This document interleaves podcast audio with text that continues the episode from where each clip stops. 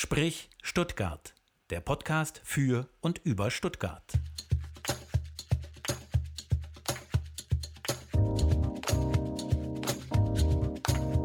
Sprich Stuttgart. Heute zu Gast Mini Schulz. Sprich Stuttgart. Am Mikrofon Stefan Ferdinand und Nathalie Dreher. Ja, schön, Mini, dass du heute mit dabei bist. Herzlich willkommen in unserem Podcast. Ich freue mich sehr. Ich würde unseren HörerInnen gerne jetzt noch was aus deinem Leben erzählen.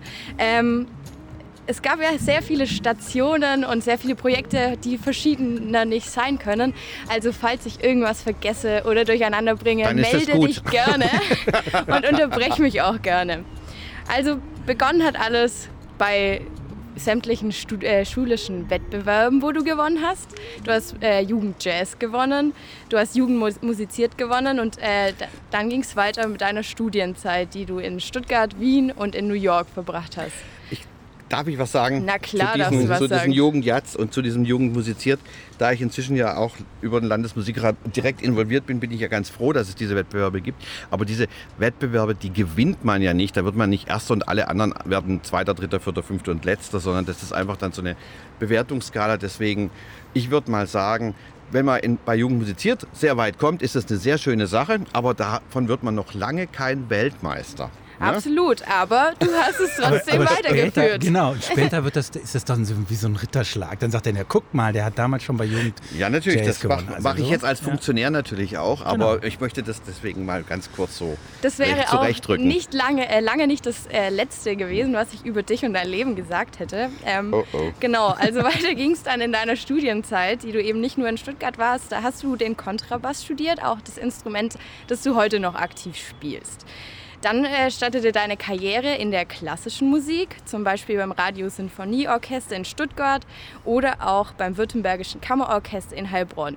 Anschließend folgte ein Engagement beim äh, Stuttgarter Kammerorchester als Bassist und Projektmanager von 1993 bis 2006. Deine Leidenschaft für den Jazz hat aber natürlich auch nie aufgehört.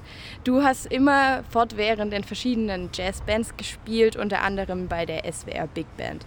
Außerdem hast du äh, internationale Jazzgrößen auf dem Kontrabass begleitet. Du äh, gibst aber nicht nur selbst Konzerte und spielst selber, sondern du gibst auch dein Wissen und deine Leidenschaft an andere weiter. Seit 1997 bist du Dozent für Kontrabass im Bereich Jazz und Pop an der Musikhochschule Stuttgart und seit 2006 dort auch als Professor aktiv. Auch fernab der Hochschule möchtest du die Welt so ein bisschen musikalischer machen, indem du dich gesellschaftspolitisch einsetzt. Seit 2003 bist du künstlerischer Leiter des Popbüros Stuttgart. Seit 2010 unterstützt du den Jazzverband Baden-Württemberg und ähm, Aktuell bist du auch noch Vizepräsident des Landesmusikrates in Baden-Württemberg. Nein, nicht mehr. Er schüttelt Nicht mehr. Nicht mehr? Ich bin nur noch Präsidiumsmitglied und ich bin auch nicht mehr beim Popbüro. Das habe ich mal gegründet zusammen mit Paul Wog, aber ich weiß in etwa, wo du in welcher, in welcher Internet-Klamottenkiste du etwa diese Infos geholt hast. Aber gut. das ist ja gut so. Da muss man da wohl irgendwie mal aktualisieren. Da, da setze ich mal nicht nachher gleich das hin ist nicht so einfach. dahin. Du, das ist sehr schwierig, mit den Wikipedia-Menschen zu sprechen. Ich habe es schon mal versucht. Ich bekam dann sehr böse böses Ding zurück und dachte, okay, dann verbreitet doch, was ihr wollt. Allen Unfug. Ja, ja, es ist okay. wirklich erstaunlich. Aber macht Vielleicht, ja nichts. Genau. Ja, doch, haben wir einen Gesprächsanlass. Ist doch gut. Absolut. ja, Was natürlich auf jeden Fall noch stimmt, ist, dass du äh, den Jazzclub Bix gegründet hast und dort auch noch äh, aktiv als äh, Besitzer, Mitbesitzer ähm, aktiv bist und dort natürlich auch selbst Auftritte hast, äh, ähm, andere Leute dort auftreten lässt. Und du bist natürlich auch noch Teil des Jazz Opens. Das war jetzt ziemlich viel zu dir und deinem Leben. Und da kommt für mich natürlich auch die Frage auf. Du hörst ja wahrscheinlich nicht nur deine eigene Musik. Was war denn das letzte Konzert, das du besucht hast, das dich nachhaltig beeindruckt hat? Oh, das ist sehr, sehr schwierig für mich zu sagen, denn ich gehe wahnsinnig selten zu Konzerten. Dafür habe ich gar keine Wirklich? Zeit. Die, die Konzerte, die ich besuche, die spiele ich selbst, ja? So? Nein. Doch, die spiele ich schon sehr ja, viele ja, selbst. Ja, aber, ich, aber ich, ich gehe ausgesprochen selten in ein Konzert. Also was ich mir anhöre tatsächlich, ich, okay, ich war mit meinem lieben Freund Peter, stimmt, da war ich im Konzert der Bach-Akademie mit... Ähm, Ähm, da haben wir uns angehört, oh, was war denn das? Nicht den Messias, sondern einen Händel, einen Händel, einen wunderschönen Händel in der Liederhalle. Den, das war sogar letzten Sommer. Also das war quasi schon so mit Corona-Dingen mhm. und so. Das war ein toller Abend. Peter hat mich dann auch davon abgehalten, also zweimal mit dem Rippenschlag, dass ich dann doch vielleicht gemacht habe. Passiert dann manchmal. Tatsächlich. Ja, endlich mal Entspannung. Aber es war ein wunderschönes Konzert und das ist eine tolle Institution, die Bachakademie. Ich bin sehr froh, dass ich es gehört habe. Peter Hu, kennt man den so? Oder ist das ja, den kennt man. Drum lassen wir das mal. Okay. und was hat dich beeindruckt an dem Konzert? Mich hat beeindruckt, dass die trotz dieser ganzen Abstandsregelung, die damals wirklich mhm. dann noch richtig auch für jeden Jahr noch neu waren. Das heißt, alle haben dann diese Scheiben dazwischen gehabt, Chorsänger, Instrumentalisten, trotz dieser Abstände, und ich kenne die Situation auf der Bühne ja wahnsinnig, trotzdem so einen irren Klang mhm. entwickelt haben und vielleicht sogar jeder noch mehr um sein Leben gespielt und gesungen hat als sonst. Und dann war da noch diese eine hinreißende, tatsächlich auch weltbekannte amerikanisch-koreanische Solistin. Mein Gott, hat die schön gesungen. Danke, dass du mich daran erinnert hast. War wirklich schön. Also um das nur zu präzisieren, ich gehe wahnsinnig gerne in Soundcheck und in Proben, was, ich, was zum Beispiel das Bix angeht um einfach zu verstehen, wer ist zum Beispiel tatsächlich, tatsächlich der Chef auf der Bühne, wer, mhm. wer äh, oftmals heißt das ja, was weiß ich, wer kommt denn ins Bix, was weiß ich, Hensche Heberle Quartett und Hensche Heberle ist halt der tolle Name, aber eigentlich ist ja jemand ganz anders der Chef und der Hensche Heberle, der läuft da halt mit, weil man dann das ganze Ding verkaufen kann. Es ist hochspannend, wie dann innerhalb dieser Bandstrukturen, die dann ja auch so quasi so von den Generationen her so querschießen. Also das sind dann mhm. Leute zwischen 20 und 60 auf der Bühne, zu viert oder zu fünft oder zu sechst. Ähm, was passiert wirklich? Wie ist dieses das ist soziale Miteinander, wie ist das künstlerische Miteinander? Und das erlebst du natürlich im Grunde nur beim Soundcheck und bei der Probe. Und im Konzert läuft dann das Theaterstück, wie es eben läuft. Mhm. Ja?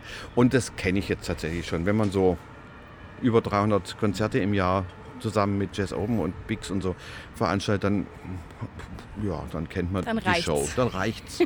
dann, ist es, dann ist es auch nicht mehr mein Platz. Es ist nicht mein Platz vor der Bühne. Mein Platz ist entweder auf der Bühne oder hinter der Bühne. Ich sitze zum Beispiel auch beim Konzerten, wenn ich mir am Bix was anhören sollte, mal, ich setze mich nie hin. Der Platz gebührt, gehört dem Publikum, den Leuten, die Eintritt bezahlen.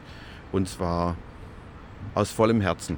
Ich finde das was Großartiges, wenn Menschen abends weggehen und sich so verrückte oder auch nicht verrückte oder Künstler angucken. Man könnte sich auch abends einfach einen Tatort angucken. Ist auch nett. Ja? Aber die Leute gehen aus dem Haus, zahlen dann sogar Geld, lassen sich im Falle von Bix auf das Abenteuer Jazz ein. Bei der Klassik ist es meist berechenbarer und dann gehen sie vielleicht in Stuttgart sogar mal zur neuen Musik, wo wir auch sehr mhm. stark sind hier. Ähm, dieses neugierige Stuttgarter Publikum, das liegt mir sehr, sehr am Herzen. Wenn du international unterwegs bist, findest du so eine Art von Publikum wirklich nicht oft. Muss man einfach mal so sagen. Das ist jetzt ein ziemlich großen Bogen, den du da am Anfang schon gespannt hast. Wenn schon, Dankeschön. Schon. Ja, nee, ist gut. äh, weil äh, ich versuche anzuknüpfen an, äh, ich sag mal, unsere Motivlage, warum gibt es Sprich Stuttgart. Und tatsächlich hat es auch damit zu tun, dass wir sagen, diese Stadt hat einiges zu bieten an Plätzen, an, äh, man hört es hier, dass wir hier offenbar irgendwo draußen sind, da kommen wir gleich drauf zu sprechen, an Plätzen, an Menschen, die etwas bewegen. Du bewegst etwas in dieser Stadt und viele, belegen, ähm, bewegen, viele was, bewegen ja. etwas und deswegen machen wir diesen Podcast, um das mal zu Gehör zu bringen. Und wer wissen möchte, wer alles schon da war, der geht auf www.stuttgart.de. Normalerweise im Podcast werden jetzt alle Namen gesagt, von Frank Mopper über Eric Gauthier, über Ulrike Groß, über Timo Hildebrand, über Ach Gott, es sind so viele mittlerweile. Christian Hermes, Christiane Lange, und, und, und. Aus dem Musikbereich hatten wir auch da. Hier gegenüber bei der Oper. Oh, ich will nicht zu viel verraten. Nein, es ist äh, ähm, gut, dass du da bist und dass wir mit dir diesen Podcast machen können. Das ist toll, dass ihr das macht, weil es eine tolle Übersicht endlich mal ist. Ein tolles Dokument, das ihr da anfertigt. Ein, sozusagen, wir wollen das akustische Archiv dieser Stadt werden. mhm. Naja, Toller aber Anspruch zumindest, genau, ja, aber äh, gut, wir wollen eigentlich aber auch eine Lernplattform sein für diejenigen, die das Moderieren lernen. Und das ist die Nathalie, die heute äh, den Podcast mit moderiert und am Institut für Moderation dieses Moderieren tatsächlich lernt und heute live äh, mit uns ausprobieren kann. Okay. An der Hochschule der Medien haben wir das Ganze ins Leben gerufen und deswegen freue ich mich, Nathalie, dass du das heute mit uns machst. Ja, ich freue mich auch sehr, dass ich dabei sein darf und ich sitze hier neben dem Stefan Ferdinand. Er ist Professor für Journalistik, auch an der HDM und eben Leiter des Instituts für Moderation, welches er gerade so schön beschrieben hat. Genau, und ein fester Bestandteil dieses äh, Podcasts ist dieses hier. Sprich Stuttgart. Ortsbeschreibung. So, Mini Schulz, und deswegen darfst du jetzt erklären, ähm, warum wir hier das Martinshorn hören und wo wir genau sind. Du musst also, jetzt eine ich sitze Bild, hier genau. Open Air, habe sogar ein leichtes Frösteln gerade am Rücken gehabt, aber lieber Frösteln als hier oben zu braten, sagen wir es mal so. Ich habe es Nathalie vorhin schon gesagt. Ich habe den Blick von hier aus über den Landtag aufs neue Schloss und gucke direkt auf den Glaswürfel. Im Hintergrund kommt dann der, der Hospitalhof Richtig, mit ja. Kirche und man guckt auf den inneren Killesberg dann hinten rein in den Westen, was übrigens das dichtest besiedelte Stück ähm, Innenstadt ist in ganz Deutschland. Man glaubt das immer gar nicht. Und dann guckt man da hinten rüber, man sieht hier sogar den Birkenkopf und dahinter wohne ich dann irgendwo. So, und ähm, Damit wisst Ich ihr, hast du sitze- eine wunderbar, genau, wo sitzt du genau? ich sitze nämlich sozusagen, ich sitze auf dem, auf, oben drauf auf der kahlen Stelle meines Arbeitgebers über dem Hirn, weil unter mir ist der Senatssaal der Musikhochschule Stuttgart. Und obendrauf ist dieser wunderbare Turm, wer in durch Stuttgart schon gefahren ist oder auch gelaufen hat. Alle haben schon diesen Turm gesehen Ja. Und denken, was ist denn das? Was ist denn das für ein Turm da, Hanne? Wo kommt jetzt der her? Das ist der Turm der Musikhochschule. In diesem Turm befindet sich weiter unten dann auch unser Saal. Ein Stückchen weiter oben sind die Räume für die wirklich wichtigen Dinge in der Musik, nämlich die Komponisten und solche Dinge und die Musikwissenschaft. Und dann kommt der Senatssaal, also das tatsächlich das Gehirn ähm, der Hochschule. Und ganz oben ist eine Freifläche ähm, die sehr schön ist, die einen tollen Blick über die Stadt bietet, in jede Richtung. Also wenn ich mich jetzt umdrehe, ich könnte jetzt hier so, ich gehe mal nach halb, wie Genau. heißt das hier, halb links. Und dann Ja. sehe ich, wie der Fernsehturm leicht in den Wolken verschwindet. Und in die andere Richtung gucke ich. Na, da Genau, sehe ich auf die das S21-Baustelle, das ist ein super Auch Blick. schön. Ja, das super, da Doch, passiert was. spannend, und da da drüben ist die. Oper und dann ist da, ja, und dahin geht es auch weiter. Also es ist schon, und hinter mir geht es dann natürlich ähm, den Berg hinauf zur, zur ähm, was ist denn das dann? Diese Schule, ne? Kommt doch dann da. Also Der es ist schon was. Eugensplatz. Die Und John Eugensplatz, genau, John Krenkel Schule. Schule, neu, Und dann. Eugensplatz. Genau, Und dann Eugensplatz. gibt es dann das tolle Eis. Hm. Ja, und weiter oben ist dann äh, noch, kann man dann zum Staatsministerium gucken. Und wir waren am Wochenende, ich darf das äh, ein bisschen ausplaudern, war meine Schwester hier zu Besuch, eine ganz treue Podcast-Hörerin, die hört auch jetzt dich, Mini Sehr Schulz. schön. Ja, Oh, oh, oh, genau. oh, oh, oh, hallo? Und sie sagte, ey Stefan, ich war noch nie, ist aus Bonn, ähm, ich war noch nie im Teehaus, weil Ah ja. im Teehaus, genau, äh, hat man nämlich einen wunderbaren Blick. Und was sieht man? Diesen Turm. Man Jo. sieht diesen Turm, man Stimmt. sieht nicht die Staatsgalerie. Ich dachte, man kann vom Teehaus gut die Staatsgalerie sehen, kann man nicht. Man kann das, diesen wunderbaren Turm sehen, man kann die Oper, kann man auch sehen, aber die Staatsgalerie kann man nicht sehen. Und Insofern, das Beste ist, Ja. das muss man jetzt einfach mal sagen, auf den Turm kann jeder rauf. So ist es, normalerweise. Ja, normalerweise. Wenn nicht gerade Corona Wenn ist. nicht gerade Corona ist. Ja, genau. nächste Woche Aber haben wir dann was anderes, haben wir wieder Pest. Ja. Aber ähm, wir können dann, auf den Turm kann man im Grunde Ja. immer rauf und Ja. dann ist da oben offen. Vor allem im, Sommer, im Winter ist gesperrt wegen, was weiß ich, nachher rutscht einer aus und fällt dann in den Landtag rein, das wollen wir auch nicht. Aber äh, es ist ein super Blick, wenn man jemand Stuttgart zeigen will, Ja. geht darauf, nehmt euch unten am Automat einen Kaffee mit oder vorne an der Ecke im Café. Holt ihr euch so einen Leihbecher mit Kaffee, kommt hier rauf, da kann man toll sitzen, die Studenten sitzen da, ahlen sich in der Sonne, kann mitunter auch ganz nett sein und der Blick ist hinreißend von hier oben und was den Schwaben besonders freut, es kostet nichts. Ja, ist ein öffentliches Gebäude und deswegen freier Zugang. Es ist wirklich ein super Tipp. Mhm. Ich kann es auch nur empfehlen. Es ist echt ganz toll.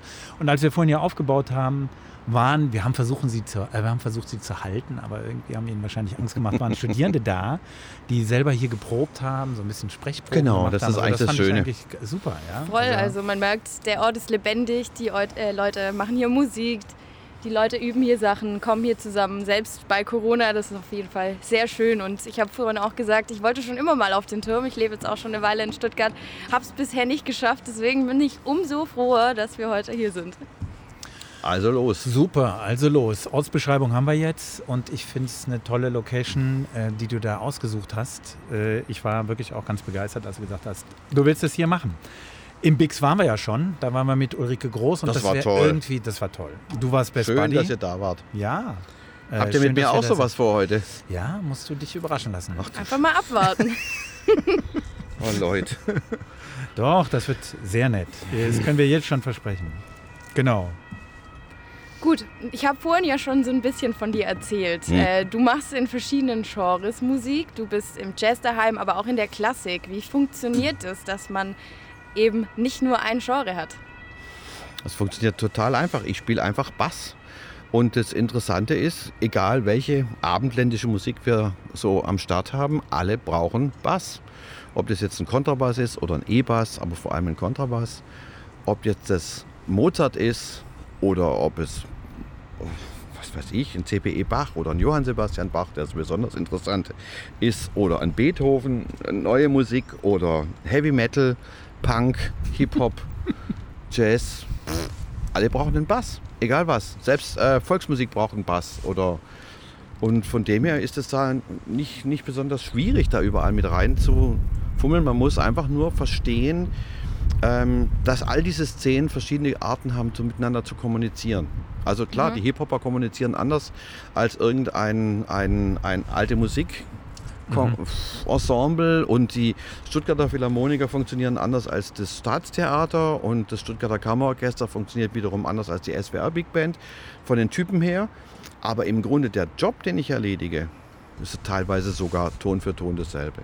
Also so ein ich finde das jetzt nicht so wahnsinnig, also so, so ungewöhnlich. Aber du kennst diese, du kennst diese Diskussion, dass man das äh, versucht oft zu trennen und dass der Musiker, der die klassische Musikausbildung genossen hat, äh, mit dem Jazz vielleicht nichts anfangen kann oder mit dem Hip-Hop oder und umgekehrt. Also ihr also erlebt so. mich gerade, ich komme im Moment aus Hamburg zurück. Ich war drei Tage lang in Hamburg bei einem Kurs, unter anderem mit Berliner Philharmonikern und ein paar anderen Leuten. Da ging es genau darum und alle haben gesagt, die ganzen Orchestermusiker, die, natürlich wollen die alle das auch mit dem Jazz können. Wie schade, dass wir das damals nicht lernen konnten. Und die Jazzer würden auch ganz gerne mal eine Barockgeschichte mhm. spielen, weil, also, ähm, wenn wir ehrlich sind, so dezidiert Bass gespielt haben die im Barock nicht, wie wir das heute tun. Mhm. Im Grunde hat jeder Zweite damals den Violone bedienen können. Das ist das barocke Instrument für 16 Fuß, also der, die Oktav unterm Cello, sagen wir es mal im Schnellverfahren. Und da war das alles noch nicht so ausgefuchst. Das, was heute ein Kontrabassist macht in der Barockmusik, ist eigentlich unter uns gesagt viel zu viel. Ähm, und daher muss man diese Art, wie man zum Beispiel im Jazz spielt oder wie man in der Popmusik spielt, nach Akkordschemata zu mhm. spielen, kann man komplett nicht von der Notenschrift her, aber von dem Ansatz zu denken her eins zu eins umlegen auf Barock. Mhm. Es wird eigentlich erst kommt, guck mal, hier ist wieder was los unten auf der Straße. Allerdings. Sieben Stockwerke unter uns oder ja. fünf oder sechs. Ähm, allerdings wird es natürlich dann mit Beethoven doch sehr konkret, sagen wir es mal so. In dem Moment, wenn das klassische Orchester, wenn man, wenn man dann die Besetzung wirklich dezidiert genau festhält, was ich sage einfach mal Beethoven dazu, was dann bei Beethoven der Fall war, dann wird der Kontrabass plötzlich eine tatsächlich eigene Stimme, das Instrument bekommt eine eigene Identität. Ähm, bekommt nachher einen eigenen Klang, wird technisch wesentlich anspruchsvoller. Und bis sich das Ganze dann wieder emanzipiert und ähm, sozusagen diese, dieses Bassspielen um des Basisspielens herum wieder entwickelt, das schält sich jetzt gerade wieder so raus. Mhm. Zum einen hat man natürlich das Instrument, das ist eine tolle Phase des Instruments, muss ich sagen, die letzten 30 Jahre, ich muss schon bald sagen 40. Ich muss sagen, ich spiele schon über 40 Jahre Bass, um Gottes Willen. Ist doch schön. Ja, Toll. Eben, ja. Ist doch schön. es hat sich irrsinnig was entwickelt in diesen Jahren. Mhm. mhm. Natürlich auch durch, durch die Digitalisierung und auch, dass die Szenen sich langsam mal kennenlernen und dass die verschiedenen Spielweisen, die es beim Kontrabass tatsächlich gibt, mhm. ähm, was äh, bei den anderen Streichinstrumenten in der Form schon lange äh, wesentlich enger ist. Ausdifferenzierter könnte man mhm. auch sagen. Ähm, da hat sich wahnsinnig viel getan. Inzwischen gibt es Fünf- und Sechsjährige, die Kontrabass spielen an der Musikschule, Kontrabass lernen. Das war zu meiner Zeit überhaupt nicht denkbar, weil die waren alle immer zu klein, zu groß. Die Bässe waren zu groß, wir waren alle zu klein. Vor 12, 13 hast ja, du so ein Instrument gehabt. Es gibt Sechzehntelbässe. Ich habe zu Hause okay, einen also Sechzehntelbass, der ist kleiner als ein Cello. Ja. Und ähm, als ähm, Tigerentenbass lackiert. Und wie hast du das dann damals gemacht, wenn es die kleinen Kontrabässe noch ich nicht glaub, gab? Mit elf oder zwölf habe ich mich halt an so ein Teil dran gehängt, was in der Schule rumstand, hatte ein Riesenloch in der Decke. Aber ich sehe ihn, wenn ich mir jetzt die Augen zumache, dann sehe ich das Ding immer noch vor mir. Also er ist trotzdem heiß aus? geliebt. Er hatte genau die Farbe, wie man sich eigentlich in seinem Leben niemals einen Bass kaufen würde. So ein, so ein rotbraun, wo mhm. du denkst, du, Bass, du berührst den Lack und bekommst sofort ein Ekzem. Aber er ist wundervoll. Ich liebe diesen Bass. Ne? Also ich weiß nicht, wer den Lack gemischt hat und wer dieses wahnsinnige Loch in die Decke gehauen hat. Aber ich fand es damals schon wahnsinnig cool. Ja, das wollte ich fragen. Wie, wie, bist du zu diesem Instrument gekommen? Also, also äh, die, die Idee da war so ein Bass rum. Das nein, nein, nein, das war ja viel, es ging viel früher, ja. es ging viel schlimmer los. Ich hab, schlimmer? Ja, es ging viel schlimmer los. Alle haben angefangen, ich habe eigentlich immer Blockflöte gespielt. Ich glaube gar nicht schlecht, aber es war natürlich maßlos peinlich. Ähm, wenn du dann anfängst zu pubertieren und spielst Blockflöte und das auch noch ganz ordentlich, das ist schon, boah, und dann unterhalten sich die Mädels über das Blockflöte spielen und so über virtuosere Stücke und du weißt dann Bescheid. Oh Gott, also dann lieber schon stricken im Unterricht. Das war schon, war schon, also war nicht geschlechtsspezifisch, was ich da gemacht habe. Also beginnt man sich mit der Gitarre zu beschäftigen und fängt dann an, es ist ja cool, aber alle spielen Gitarre, wie scheiße ist das denn? Mhm. Und muss sich abgrenzen. Ja, es geht ja gar nicht. Ne? Also ja. irgendwie. Und dann habe ich festgestellt, dass mein, also mein Vater hatte eine Ukulele. Oder hat, die gibt es immer noch. Ein tolles Instrument. Hat meine Mutter ihn mal bauen lassen. Eine richtig schöne Ukulele. Damals noch beim Radio Bart hat sie das bauen lassen für ihn. Weil also seine eigentliche ist. Genau, legendär. Legendär, der Platz. Davon ja, hatte ihr es ja. vielleicht ja auch schon. Ja, ja, ja. Und ähm, dann begann ich mich mit diesem Instrument zu beschäftigen und habe festgestellt, Ukulele ist von dem her wahnsinnig cool, weil die Typen, die ja sonst mit der Gitarre zum Beispiel, übernehmen den klassischen Fahrradausflug du hast Mädels dabei. Also der Typ mit der Gitarre, der muss jetzt mit dem Fahrrad bis zum Zeltplatz fahren. Dann muss er das Zelt aufbauen, Feuer aufbauen, Feuer anmachen, grillen und dann die Gitarre auspacken, anfangen zu singen und dann kann er quasi ja erst anfangen, die Mädels klar zu machen. So, wenn du aber Ukulele-Spieler bist, mhm. ist es ja so, dass du quasi freihändig Fahrrad fährst und dann schon während dem Fahrradfahren Ukulele spielen kannst.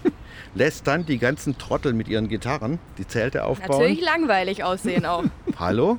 Sind die weit hin? Also ich fand es mit den vier Seiten schon immer ziemlich cool, weil man musste einfach weniger machen und auf gut Deutsch noch nicht mal das Zelt aufbauen.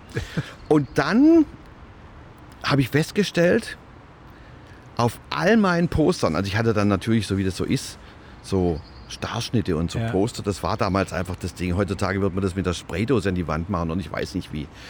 Ähm, zum Beispiel bei KISS, da war einer, der hat elektrische Ukulele gespielt. Und bei ACDC war auch einer, der damals hatte ich, also muss man sich vorstellen, so alt bin ich, dass ich ACDC postern und ACDC ist noch älter als ich, ist doch Wahnsinn. Ja. Also AC, der Typ bei ACDC gab es auch einen mit elektrischer Ukulele. Ne? Das habe ich auch nicht gewusst. Ja, überall bei jeder Band war einer mit einer elektrischen, vierseitigen Ukulele, mhm. wie ich annahm. Also bin ich auf die Suche gegangen nach einer elektrischen Ukulele, fand eine auch so mit so einer Hörnerform wie der, wie der von wie der ACDC Leadgitarrist, also eigentlich überhaupt nicht bassistisch. Habe mir also so eine elektrische Ukulele angeschafft. Damals glaube ich für 180 Mark war mein gesamtes Ersparnis war weg. Erspartes war weg. War ich zwölf oder so. Alles schon ist der noch ganz dicht. Und dann habe ich das natürlich, weil ich keinen Verstärker hatte, an Vaters gute Braun-Röhrenanlage mit so einer Stöpselung angeschlossen. Die ist dann auch prompt nach etwa einer Dreiviertelstunde in die Luft gegangen, genau so wie es sein muss. Niemand mochte das Instrument, ich auch nicht, weil es hatte so wahnsinnig dicke Seiten, einen wahnsinnig langen Hals und man konnte überhaupt keine Akkorde drauf spielen. Und ich habe dann gelernt, ich habe mir einen E-Bass gekauft. Also der Typ bei Ukulele mit langem Hals ist ja, jetzt schon irgendwie... Genau, also auch der bei ACDC zum Beispiel, das war auch natürlich ein E-Bass und der bei, was mich ja beeindruckt hatte, war diese, diese elektrische Ukulele bei Kiss war eben auch keine, sondern es war natürlich auch in Axtform ein, ein E-Bass. Genau, so genau, das kennt doch jeder noch, dieses ja. Ding, diese Axt. Kenne ich auch noch. War ziemlich, und diese Wahnsinnszunge. Aber jedenfalls war das eine einzige Peinlichkeit. Ich habe mir aus Versehen einen Bass gekauft. Also ich bin einfach aus Versehen Bassist geworden. Dann hatte ich ähm, das große Glück zum einen, dass mein Vater wirklich gut Gitarre spielte. Ähm, mein, und ein Nachbar, hervorragend Gitarre, auch. Der spielte wirklich, den, den gibt es auch leider nicht mehr.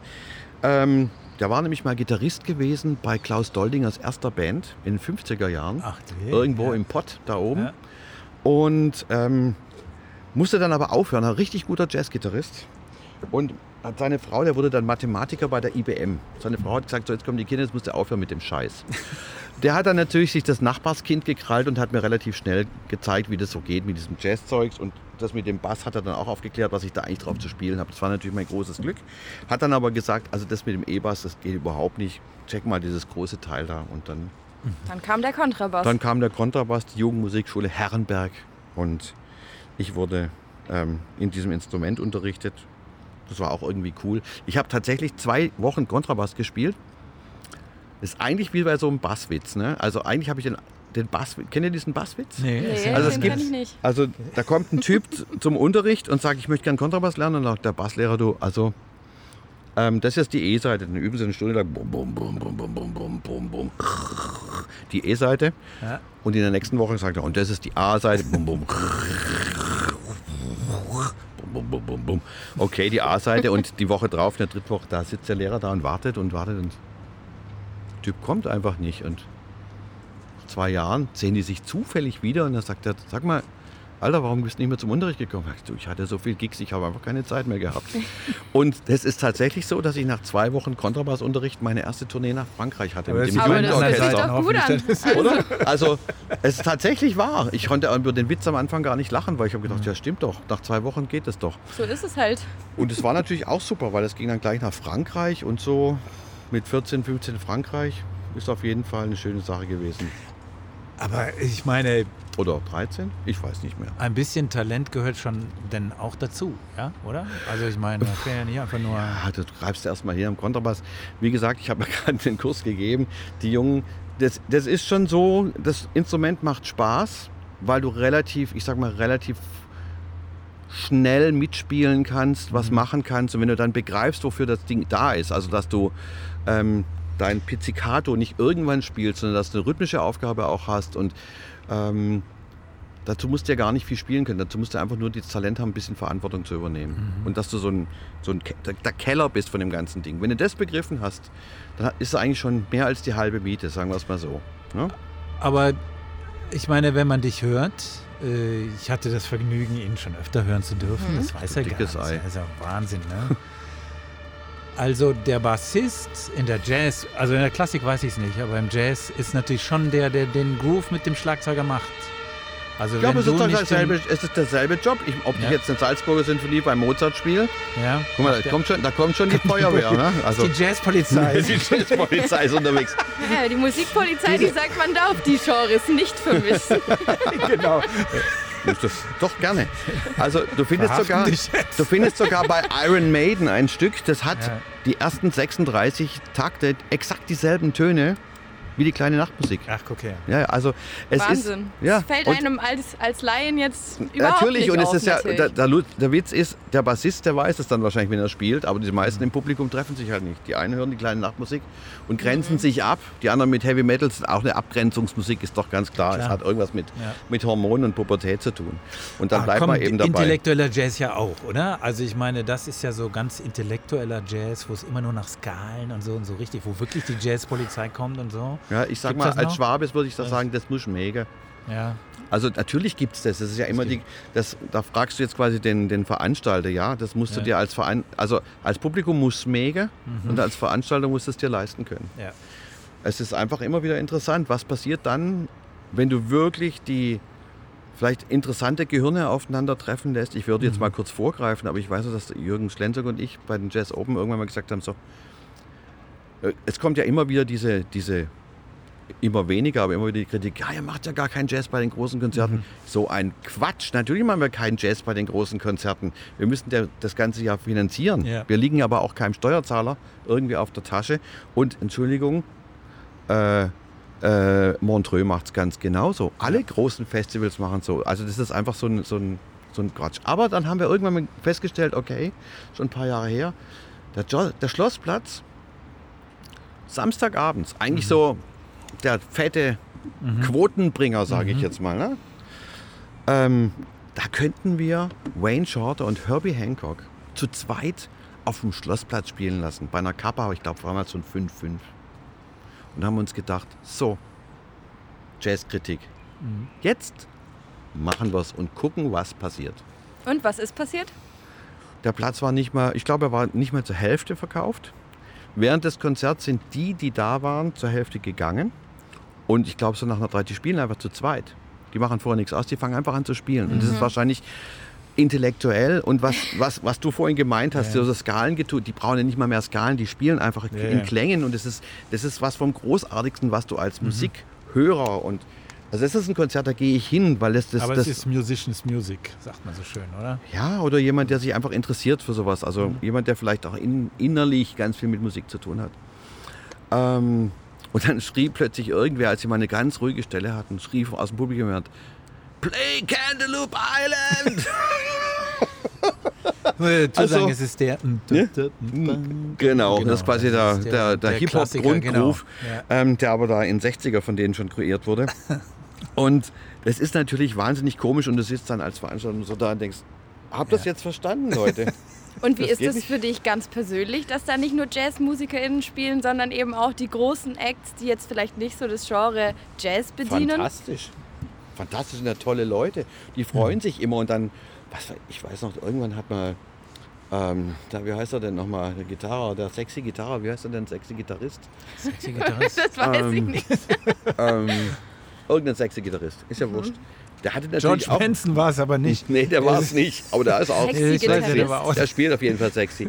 Und ähm, Lenny Kravitz meine ich. Lenny Kravitz. Und er hatte ah, natürlich ja. auch ein paar Horns dabei. Und plötzlich hat er gesagt, so, und wir spielen es auf dem Jazzfestival. Und dann hat er gesagt, so, jetzt machen wir hier mal kurz. So. Normalerweise spulen die natürlich ihre Titel so runter, so wie es ein Radio nachher spielt, so puff, dass das Publikum nicht erschreckt. Ne? Sehr langweilig eigentlich. Das, was das Publikum im Radio hört, wird auf der Bühne wieder gespielt. Und du musst dich eh mhm. fragen, spielen die das wirklich oder lassen es nur ablaufen? Ja, also das ist ganz oft so. Mhm. Ähm, was für eine blöde Show guckt ihr euch eigentlich an? Aber der hat natürlich echte Musik und hat dann mal einem Saxophonisten dann einen Solospot gegeben. Ich sage, wir sind ja auf dem Jazzfestival, komm, gib mal, mach mal hier. Und das ist natürlich dann schon so ganz schön. Oder ich erinnere mich an die, an die Fantas, als mhm. die gespielt haben bei uns. Und ich glaube, wer von denen war es denn? Es war. Äh, Warst du das, ja, Smudo? Ja, ja, es war Smudo. Ich glaube, es war Smudo. Es war Smudo, der die Trompete Der die Trompete rausdrückt. Und, und er kann überhaupt nicht Trompete nein, spielen, aber er hat so. Er hat, sich, er hat, er hat einen Gag gemacht, hat ja, sich lustig gemacht und das war okay. Also, es war okay. Ich also, fand, das war das, gut. Das, war, das war darf man machen. Genau. Genau, Warum denn genau, nicht? es ist Popmusik, was die machen. Genau. Das ist super ja. Popmusik. Es ist hochprofessionell. Die Leute sind mitgegangen. Absolut. Ich denke, man, man geht da ja hin, dass man Spaß hat. Natürlich. Man möchte ja auch Leute beim Spaß haben, sehen wenn, wenn, ich würde mal sagen, wenn ein Jazzmusiker nicht mehr in der Lage ist, über sein eigenes Genre zu lachen. Ja. So wie die meisten Menschen mit ihren ganzen Hirni-Zeugs. Ich meine, jeder Nerd, den es gibt, ob das jetzt ein Automobilmechaniker ist, der Formel 1 Autos schraubt oder sowas, da gibt's, das sind doch alles, wir sind doch alle irgendwo Nerds. Mhm. Und wenn dir das verloren geht, über deine eigene Nerdigkeit zu lachen, dann wird es doch schwierig erst. Das ist doch so schade, wenn man sich da nicht mehr rausnehmen kann. Und ich glaube, das ist das Publikum, das doch, oder das sind diese Musiker, Musicians, Musicians, das, was du meinst. Mhm. Aber dieses Mal kurz die Möglichkeit haben, aus, aus seinem eigenen ja. Kochtopf mal rauszugehen und da reinzugucken und zu denken, mein Gott, was machst du denn da eigentlich? Und weißt du, wer das aus Super. meiner Sicht richtig toll jedes Jahr aufs Neue macht, das Jamie Cullum so super der das begriffen hat, dass dieses Ambiente, äh, sprich Stuttgart, dass dieses Schloss ein Schloss ist. Und der, da gab es ein legendäres, Kon also es war wirklich legendär, ähm, weil es angefangen hatte zu regnen. So es gab einen riesen Regenbogen. Beim letzten Stück. Und er sang oh. I'm Singing in the Rain. Wow. Und es war echt mega. Hey, du hast mega. es nicht geglaubt. Ja, du hast es echt nicht geglaubt. Er singt das I'm Singing in the Rain. Und inszeniert. Und dann kam wirklich über der Bühne dann noch ein Regenbogen und hast wirklich ja. gedacht, Nee, das war kann wirklich, jetzt nicht wirklich das kann nicht kitschiger, kitschiger ging es gar nicht. Nee, aber, hat, aber, jeder hatte Gänsehaut und ja. jeder hat gedacht, das kann doch echt nicht sein. So. Und ein Jahr später hat er diese Geschichte erzählt und ein Jahr später darauf wieder und wieder. Und ich glaube, den werdet ihr nicht mehr los. Also Wollen wir auch nicht. Jamie ja, ist, ja. der liebt das Konzert, also der liebt diese Location und die Menschen lieben Jamie, wenn du den nur ankündigst, sind die Karten weg. Und, und siehst du, da denke ich, guck, irgendwie. genau, das passt total und da ist die Bude voll und da fragt keiner, ist das jetzt, äh, erlaubt das die Jazzpolizei, tut sie es oder tut sie es nicht, sondern das ist einfach nur... Die Jazzpolizei gibt es sowieso nicht, die hat sich selbst erfunden, damit es irgendwas gibt, mit dem sie sich bezeichnen will. Nein, wirklich. Ich ja. bin auch, ich bin Mitglied in der Bundeskonferenz Jazz, da sind wirklich alle Jazzpolizisten des, des Bundes versammelt. und Wort hier eingeführt. Ähm, ja, ja. Nee, das hast du ja gar nicht eingeführt. Ja, du nimmst was, was es tatsächlich gibt und es ist einfach Unsinn, weil genau darüber stolpern die ja alle immer. Warum ist es so schwer, das, das Genre Jazz mhm. zu verkaufen? Weil du immer wieder diese, diese Polizeiaussagen dazu hast. Dabei ja, ist ja. Jazz einfach nichts anderes als ich brauche keinen, ich brauche keinen blöden Bum-Bum-Bassisten wie mich im Hintergrund, damit es Jazz wird. Ich brauche Jazz ist auch dann Jazz ist für mich in dem Moment, wenn das Publikum da sitzt und es entsteht was Neues auf der Bühne. Mhm. Das ist Jazz. Und man macht was Neues aus dem Fehler. Das ist das Großartige. Es gibt so tolle Beschreibungen von, von Herbie Hancock, wo er sagt, das unglaublichste Erlebnis, das ich je hatte, war, ich begleite Miles Davis und greife den falschen Akkord. Mhm. Und Miles hält inne, hört und spielt dann einen Ton und mein Akkord, der falsch war, wurde richtig. ja, also in diesem Moment das Beste daraus zu machen, was geht. Und ich habe es auch manchmal mit Ingenieuren oder ich mache sehr viel solche, solche Geschichten, wenn du dann mit, mit, in der Industrie sprichst. Und nichts ist schlimmer als das Wort Improvisation bei Ingenieuren. Mhm. Ja, aber genau da entsteht der kreative Prozess. Wenn du plötzlich nicht weiterkommst und dann fällt ein Glas Wasser in deine Endstufe und die explodiert und plötzlich geht dann was ganz anderes. Mhm. So, ähm, dieses, diese Fähigkeit, aus dem, was jetzt vielleicht was fehlt oder, oder kommen zwei Komponenten aufeinander, die eigentlich sich noch gar nicht kennen. Selbst für warum gibt es CERN? Warum gibt es dieses Wahnsinn? Die probieren aus, was passiert, wenn man Atomkerne aufeinander knallen lässt, weil sie es vorher nicht wissen. Mhm. Und wir gucken alle zu. Entschuldigung, das ist Jazz. Das ja. ist für mich Jazz. Für mich ist es ganz schlimm, wenn ich eine Bühne sehe, wo ich weiß, was kommt. Und ich deswegen, da brauche ich, da brauche ich nicht hingehen. Interessiert mich nicht. Dann mache ich das Radio an, da klingt es besser. Entschuldigung. Ja. Und ich muss mir nicht mit anderen Füßen, äh, anderen Menschen die Füße bunt treten. Aber in dem Moment, wenn, wenn ich in dem Moment dabei sein kann, wenn das Labor explodiert, weil irgendeine Zutat nicht funktioniert, das ist für mich der Moment, mhm. der Urknall von mhm. wieder was Neuem. Das finde ich super. Und das ist immer wieder super. Also ist Jazz für dich eher ein Ausprobieren, ein Sachen mixen, ein ja, Gefühl eher, als dass es ein fixes Genre ist, wie jetzt die äh, Jazzpolizei wahrscheinlich wahrnimmt. Und was macht man dann gegen solche Leute? Wie sprichst du mit denen, die das eben, die da ein komplett anderes Verständnis von haben? Ich Oder sprichst du überhaupt mit die. denen? Ich mache überhaupt nichts. Ich mache ich mach gegen gar niemanden was. Also jeder darf nach seiner Fasson glücklich werden und wenn sie glücklich werden, ist okay. Ich sage als Veranstalter, tut mir leid, Musik, wo keiner kommt, kann ich leider nicht veranstalten, weil wir müssen ja auch, das, wir müssen also nur begrenzt weit veranstalten, weil ähm, wir müssen ja das Geld auch verdienen. Wir haben auch ein paar Mitarbeiter und ich möchte auch den Musikern, die kommen, eine gute Gage zahlen.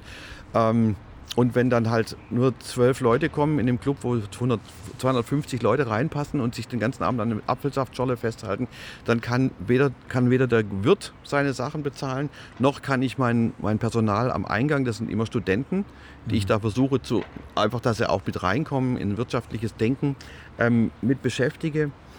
Ganz offiziell beschäftige, was anderes gibt es bei mir nicht.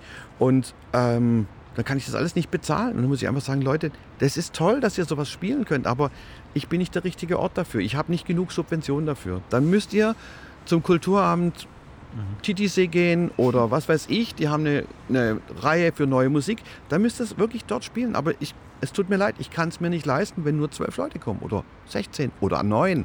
Alles schon passiert. Es gibt auch Tage, da kommt gar niemand die kann man sich in dem Moment dann nicht mehr leisten. Das muss man einfach ganz klar sagen. Und dann nützt ähm, die, die Subvention gar nichts. Ich finde auch, das ist richtig so. Ja? Mhm. Mhm. Tut mir leid, es ist nicht mein Job. Mhm. Die, du hast, das ist, finde ich, eine äh, interessante Kombination von einerseits äh, ich sag mal, du verargumentierst ja, dass die Musik aus dem Herzen kommen soll, sehr einfach formuliert, aus dem Herzen, aus dem, was, was dich als Musiker antreibt. Das ist das eine. Und das andere ist aber, dass sich das deswegen nicht einer gewissen Breite verschließen soll. Ähm, das Programm im Bix, ist das auch nach dieser Logik aufgebaut? Ihr habt ja immer so, ich nenne die mal Blockbuster dabei, von denen ihr eigentlich wisst, dass die sich, dass die Selbstläufer sind, dass die sich gut verkaufen. Und auf der anderen Seite habt ihr aber auch immer wieder Sachen, die sind tatsächlich, ich sag mal, neuer, experimenteller äh, Natur. Ist das so dein, dein Kalkül? Weil Absolut. Das, das, und das funktioniert ja. Das ein, also ja, es, es funktioniert erstaunlich gut. Ja. Es ist tatsächlich, natürlich, das, das Leben ist ein Gemischtwarenladen. Das ist halt, mhm. ähm, und Jazz und das Genre bietet natürlich sehr, sehr, sehr viele Möglichkeiten. Ich kann auch, ich kann auch Singer-Songwriter machen oder sowas, ja. die was Neues probieren. Wenn ja. sie natürlich Leonard Cohen-Songs machen, dann brauchen wir sie bei uns nicht spielen, das ist der falsche Ort. Das ist nicht, dass es schlecht ist, sondern das ist der falsche Ort. Ähm, und ja, ich habe eine ganz klare Struktur im Grunde von die Programmierung des Bigs. Der Dienstag ist, der Montag ist zu, dürfen sich alle erholen. Abgesehen davon war Montag immer der Tag, wo neben, neben dem Bigs, keine 100 Meter weit weg, ist ja die Kiste. Mhm. Und da ist dann eigentlich immer der, der Tag, wo in der Kiste gut läuft. Da habe ich gesagt, Leute, dann machen wir Pause, lasst die Kiste voll sein. Die jetzt übrigens auch erstaunlich schön sich gemausert hat, freut mich sehr. Ähm, Dienstag ist der Tag der Studenten, da spielen die und sie lernen sehr viel, denn zum einen müssen sie ein gutes Programm abliefern, nach Möglichkeit ohne Sheets. Wenn jemand in der Straßenkleidung auf die Bühne geht, ziehe ich eine Runde oder er spielt nie mehr. Also entweder du hast Respekt vor deinem Publikum oder nicht. Ähm, und dann haben die schöne Programme und die ersten 100 Euro der Einnahmen gehen an das Kassenmädel oder den Kassenbuben. Mhm. Und ähm, jemand von euch, das bin ich, bin Füßen, Entschuldigung, ähm, oder jemand jetzt von euch von der HDM, der bei uns dann den Dienstag immer als, als ähm, Praktikum macht. Mhm. So, und wenn die 100 Euro nicht reinkommen, dann zahlt die Band drauf. so ist das Leben. Und was glaubt ihr, was die für Werbung machen? Es gibt dann, es gibt dann Hochschulbands, die verdienen mehr als die Amis, wenn sie hier durchkommen, weil sie endlich mal Werbung machen. Mhm. Und es ist tatsächlich in fast 15 Jahren, im Dezember wird das Bix 15 Jahre alt, ähm, einmal passiert nur, dass wir in den Bereich kamen, dass niemand kam und die Kids hätten quasi diese beiden Posten übernehmen müssen. Mhm. Das ist so nachhaltig gewesen. Natürlich habe ich das dann gezahlt, das ist ja logisch. ähm, lässt da deine Studenten nicht ins Messer rennen, aber ja. dieses das Damoklesschwert ist natürlich dufte, wirkt. Ähm, und äh, nochmal kurz, ohne Sheets heißt ohne Akkorde? Entweder du hast deine Musik also, da, ja, genau entweder, wenn sie ihre eigenen Stücke spielen, können sie ja. natürlich eine Orientierung mitbringen, keine, okay. kein Problem. Aber es muss ordentlich vorbereitet sein. Mhm. Wenn jemand meint, der kann sich dann mit dem Realbook hinstellen ja. und ein bisschen All the Things so You Are spielen. des äh, Jazzers. Ich, äh, ja, aber das ist also die mal. falsche Bibel. Ja, okay. mit vielen Fälschungen. Also da müssen wir nicht, kann, müssen wir keine Qumran-Rollen studieren, um da ranzukommen. Und ähm, jedenfalls funktioniert der Dienstag. Gehen wir mal weiter, sonst wird es vielleicht zu detailverliebt. Nee, nee, nee, nee, jetzt machen wir die Woche schon noch durch. Ja, ja sicher. Also ich gehe mal. Mich ich ja jetzt auch. Der Mittwoch ist der Tag für entweder die IG Jazz, kommt einmal im Monat, das ist so die Musikervertretung, mhm. Musikerverein. Ähm, da versuche ich, die dürfen den Tag selbst bebuchen, aber ich sage ihnen auch, Kinders macht nicht das, was er in der, nebenan in der Kiste sowieso macht, sondern macht da das, wo er mehr Publikum zieht, damit es voll wird, damit ihr was davon habt, damit der Künstler was davon hat, auch von der Kommunikation, in die sie rankommt. Zum Beispiel eine CD-Präsentation oder mhm. ein Dollar-Solist oder irgendwas. Mir geht es nicht darum, dass das Bix gut dasteht, sondern dass sie, dass die nutzen, dass da viele Leute kommen und dann können sie Geld verdienen. Mhm. Bums die Bums. Uns kriegen viele Leute mit, weil die Kommunikation beim Bix, würde ich mal sagen, ganz gut funktioniert. Donnerstag ist äh, der Tag, da kommt zum Beispiel der Blockbuster Soul Diamonds, von dem du gerade sprachst, oder äh, viele soulige Geschichten ich, oder sowas wie Liam Biko. Ich würde es zwischendrin auch nennen Jazz für Anfänger. Mhm. Also quasi der Klassiker, vorne Sängerin, hinten Band, sieht super aus, klingt tierisch. Gut, ne? So. Gute Stimmung. Tut, tut auf gar keinen Fall weh, der Tag. Mhm. Macht einfach tierisch Bock. Genau. So. Und andere Bands werden entsprechend auch gebucht. Freitag ist der Tag, da versuchen wir international zu buchen, was eben unterwegs ist. Da sind wir natürlich in Konkurrenz mit anderen Clubs oder mit anderen Venues. Und bei 250 ist, geht uns da relativ schnell dann natürlich die Luft aus. Wenn jemand 400er Kapazität hat an einem Freitagabend, spielen die dann natürlich lieber, mhm. weil verdienen sie mehr. Logisch. Mhm. Ähm, aber ich glaube, gerade weil wir so eine tolle, auch so eine Gesellschafterstruktur haben, die im Hintergrund uns stützen, können wir teilweise dann ähm, auch Gagen zahlen, die eigentlich an dem Tag nicht möglich wären. Oder der Donnerstag, wenn da eine Mehreinnahme ist, stützt dann wiederum den, den okay. Freitag und so weiter. Das sage ich ja, die Mischkalkulation. Und samstags versuchen wir eigentlich immer das Programm ein bisschen, das bucht auch auf jeden Fall David, mein Kompagnon im Bix, der kennt sich mit dem jüngeren Zeug besser aus. Ich bin jetzt auch schon 55, ich habe keine Ahnung mehr, was die jungen Leute hören. Und selbst David sagt schon, du, ich gehe jetzt, äh, bin jetzt Ende 30, so langsam brauchen wir noch mal jemand, der da drauf guckt. Weil das, du verlierst den emotionalen Bezug zu dieser Musik. Ne? Das ist ganz normal, so wie du irgendwann mal, du wirst das kennen, du hast auch jede Menge Kinder. Mhm. Irgendwann denkst du, ich habe doch meine Kinder ordentlich erzogen, warum hören die denn diese Kacke? Ja? Und ja, ähm, das, das, werden ist, deine das Eltern von wahr, deinem ja. Zeug auch genau. gehört haben. Aber aber doch, ich meine, du bist ja Profi, also du hörst ja auch die neue Musik sozusagen mit dem, mit dem professionellen Ohr. Und dann ist es ja eigentlich, also es ist ja auch Musik, ist ja nicht irgendwie, äh, nee, oh, du verziehst Eher schwierig? Es wird sehr schwierig. Sehr ah. schwierig. Da kommen wir in andere ja, ja, Gefilde bin, meines Wirkens und ja, da bin okay. ich dann schon, ja. mache noch LFK, mhm. den, Vors den Vorsitz vom pädagogischen Vors vom, vom Ausschuss und solche Sachen. Da kommst du dann schon auch an Grenzen der, der Geschmacklichkeiten und auch wie heutzutage, wenn du dann in die Privatradios so reinleuchtest oder auch die Internetüberwachung anguckst, was da so läuft. Ne? Es hört sich Kindern. eben alles gleich an. Also ich finde die Musik furchtbar. heute hört sich schon alles irgendwie, es ist ja auch alles gleich produziert. anhört. Ja. Ich habe einen, einen, einen großen erwachsenen Sohn, der sehr, sehr, sehr intensiv Musik produziert. Mhm der in LA lebt und da auch, ähm, ich würde mal sagen, gewaltig abräumt. Ähm, von dem mit dem habe ich das Zeug natürlich auch gehört, als er noch kleiner war und mhm. jünger war. Und im Grunde ging es bei dem in dem Moment los, als er seine ganzen Sounds auch selber gebaut hat. Weil, und was du bei uns hörst in Deutschland, ist wirklich. Ein Einheitspreis ein bisschen. Nee, der letzte Dreck. Der letzte Dreck so an Produkten. Nee, das ist so. Ich sage das so und ich hoffe, dass sich jemand über mich aufregt. Und zwar viele.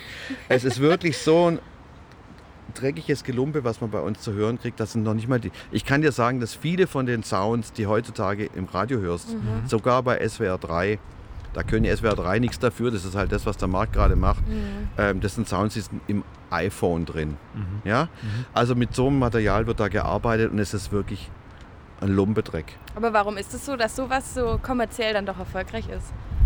Weil es inzwischen um ganz viele andere Inhalte geht und nicht mehr um, ähm, es geht um Verbindungen, es geht um, um Verbindung geht es immer so ein Blödsinn. Ähm, es geht aber darum, dass du gewisse geschmäcklerische Sachen bedienst, dass du bestimmte Märkte bedienst. Wir könnten darüber eine eigene Sendung machen. Wie wird heutzutage, wie wird heutzutage überhaupt Musik produziert? Du hast Fabriken, wo die, ich weiß das genau, weil ich einfach, mein Sohn hat den Weg komplett durchgemacht. Ähm, da kriegen Teams einfach in so Studiofabriken, 20er Einheiten, also 20 kleine Studios, kriegen dann so ein Worksheet und sollen zum mhm. Beispiel für die Frau, äh, wie heißt sie, Lena Meyer Landrut, dann die nächste, nächsten Titel machen. Da steht dann drauf, pass auf, die hat den Range, die, hat, ähm, mhm. die kann nur diese Töne singen, mehr geht nicht. Ihr sollt bitte da einen Text machen, das geht so in diese Richtung. Wenn du das mit diesen Sounds machst, verdeckst du mit diesen Sounds diese Art von Stimmung. Das ist pure Industrie. Mhm. Ja? So hört sich das an. Musik vom Band so ein bisschen. Irgendwie mit. Ja, ja, Vom, vom, vom Fließband. Und es ist so furchtbar, wenn du dann weißt, dass die ganzen Kids das, dass die das ähm, gutieren. Ich habe ein paar Jahre lang auch mit den Studenten hier mit einer sehr schönen Aktion, das hieß, ähm, oh Gott, Jups haben wir das nennt. Jazz und Pop für Schüler. Mhm. Wurde sehr schön gefördert von der BW-Stiftung auch. Sind wir mit Studenten in gerade nicht in die, Real, in die, in die ähm, Gymnasien gegangen, sondern in die Real- und Hauptschulen mhm.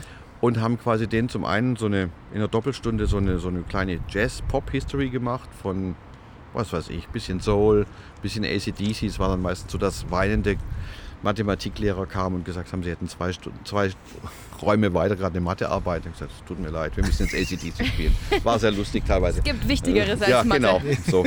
Und ähm, aber die weinenden Mathematiklehrer, das war nicht nur einmal, es war echt lustig. Ich wusste nicht, dass die eigentlich so schlechte Nerven haben. Hätte ich damals wissen sollen, als ich noch selber Schüler war. Einfach mal ACDC spielen im Unterricht. Das ist dann auch eine Idee gewesen. Ich einfach den Bass ausgepackt, wäre vielleicht besser gegangen. Jedenfalls ähm, haben wir dann aber immer das so gemacht, ein Element war, um das zu individualisieren und gesagt, pass mal auf, was ist denn euer Klassenhit gerade? Also gesagt, was ist gerade euer, ja. was ist bei den meisten mhm. der angesagte Song? Ja, dann haben wir eine kleine Hitparade, haben die dann gemacht, dann gesagt, wir brauchen das und wir brauchen den Song zwei, zwei Wochen vorher und dann haben wir den sozusagen zerlegt in seine Einzelteile und haben das dann versucht mit normalen Instrumenten. Das ist ja nur im Computer programmiert. Mhm. Da ist kein einziges echtes Instrument dabei. Bei 90 Prozent aller Popmusik, die heute läuft, ist kein einziges echtes Instrument dabei. und haben es dann zerlegt und dann haben die Studenten denen das so gespielt und vorgesungen und dann haben wir gesagt, so und wie ist das jetzt für euch? Und ich gesagt, das klingt total anders, aber es ist schon der Song, aber es klingt total anders. Manche sagen auch, wir kennen es gar nicht. Und dann ging die Diskussion los, warum ist das so? Und da waren die natürlich total erschrocken. Mhm. Ich sag, ach was, ja, guck mal, weil das ist, das ist alles mit der Maschine, das ist nichts echt. Glaubt doch nicht, dass da irgendwas von echt mhm. ist. Echt? Und dann so, uh, ist schon, es ist schon wirklich erstaunlich. Und das Schöne war eigentlich, dass du dann diese jungen Leute in ihrer Lebenswirklichkeit abgeholt hast. Weil ich meine, Identität in einem bestimmten Alter, ich sage mal zwischen 13 und 17 irgendwo, ja. ein, zwei Jahre lang läuft einfach über Musik und die dazu damit verbundenen modischen mhm. ja. Trends, äh, ob es jetzt Sprache ist, ob es Sport ist, ob es bla bla bla ja, bla bla. Vorbilder einfach. Ja, das die, sind die, die Künstlerinnen sind Vorbilder. absolut.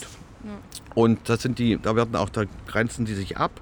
Und wenn man das dann einfach mal auseinander nimmt, sagt du, die können eigentlich gar keinen Song schreiben und das ist eigentlich ganz schlimm. Das ist hochinteressant. Mhm. Also was passiert da bei den Kindern, wenn die das wirklich realisieren? Dass, sie hören aufmerksamer Musik. Also ich habe von einigen noch ein halbes, dreiviertel Jahr später noch eine Mail gekriegt. Danke damals für diese Stunde. Mhm.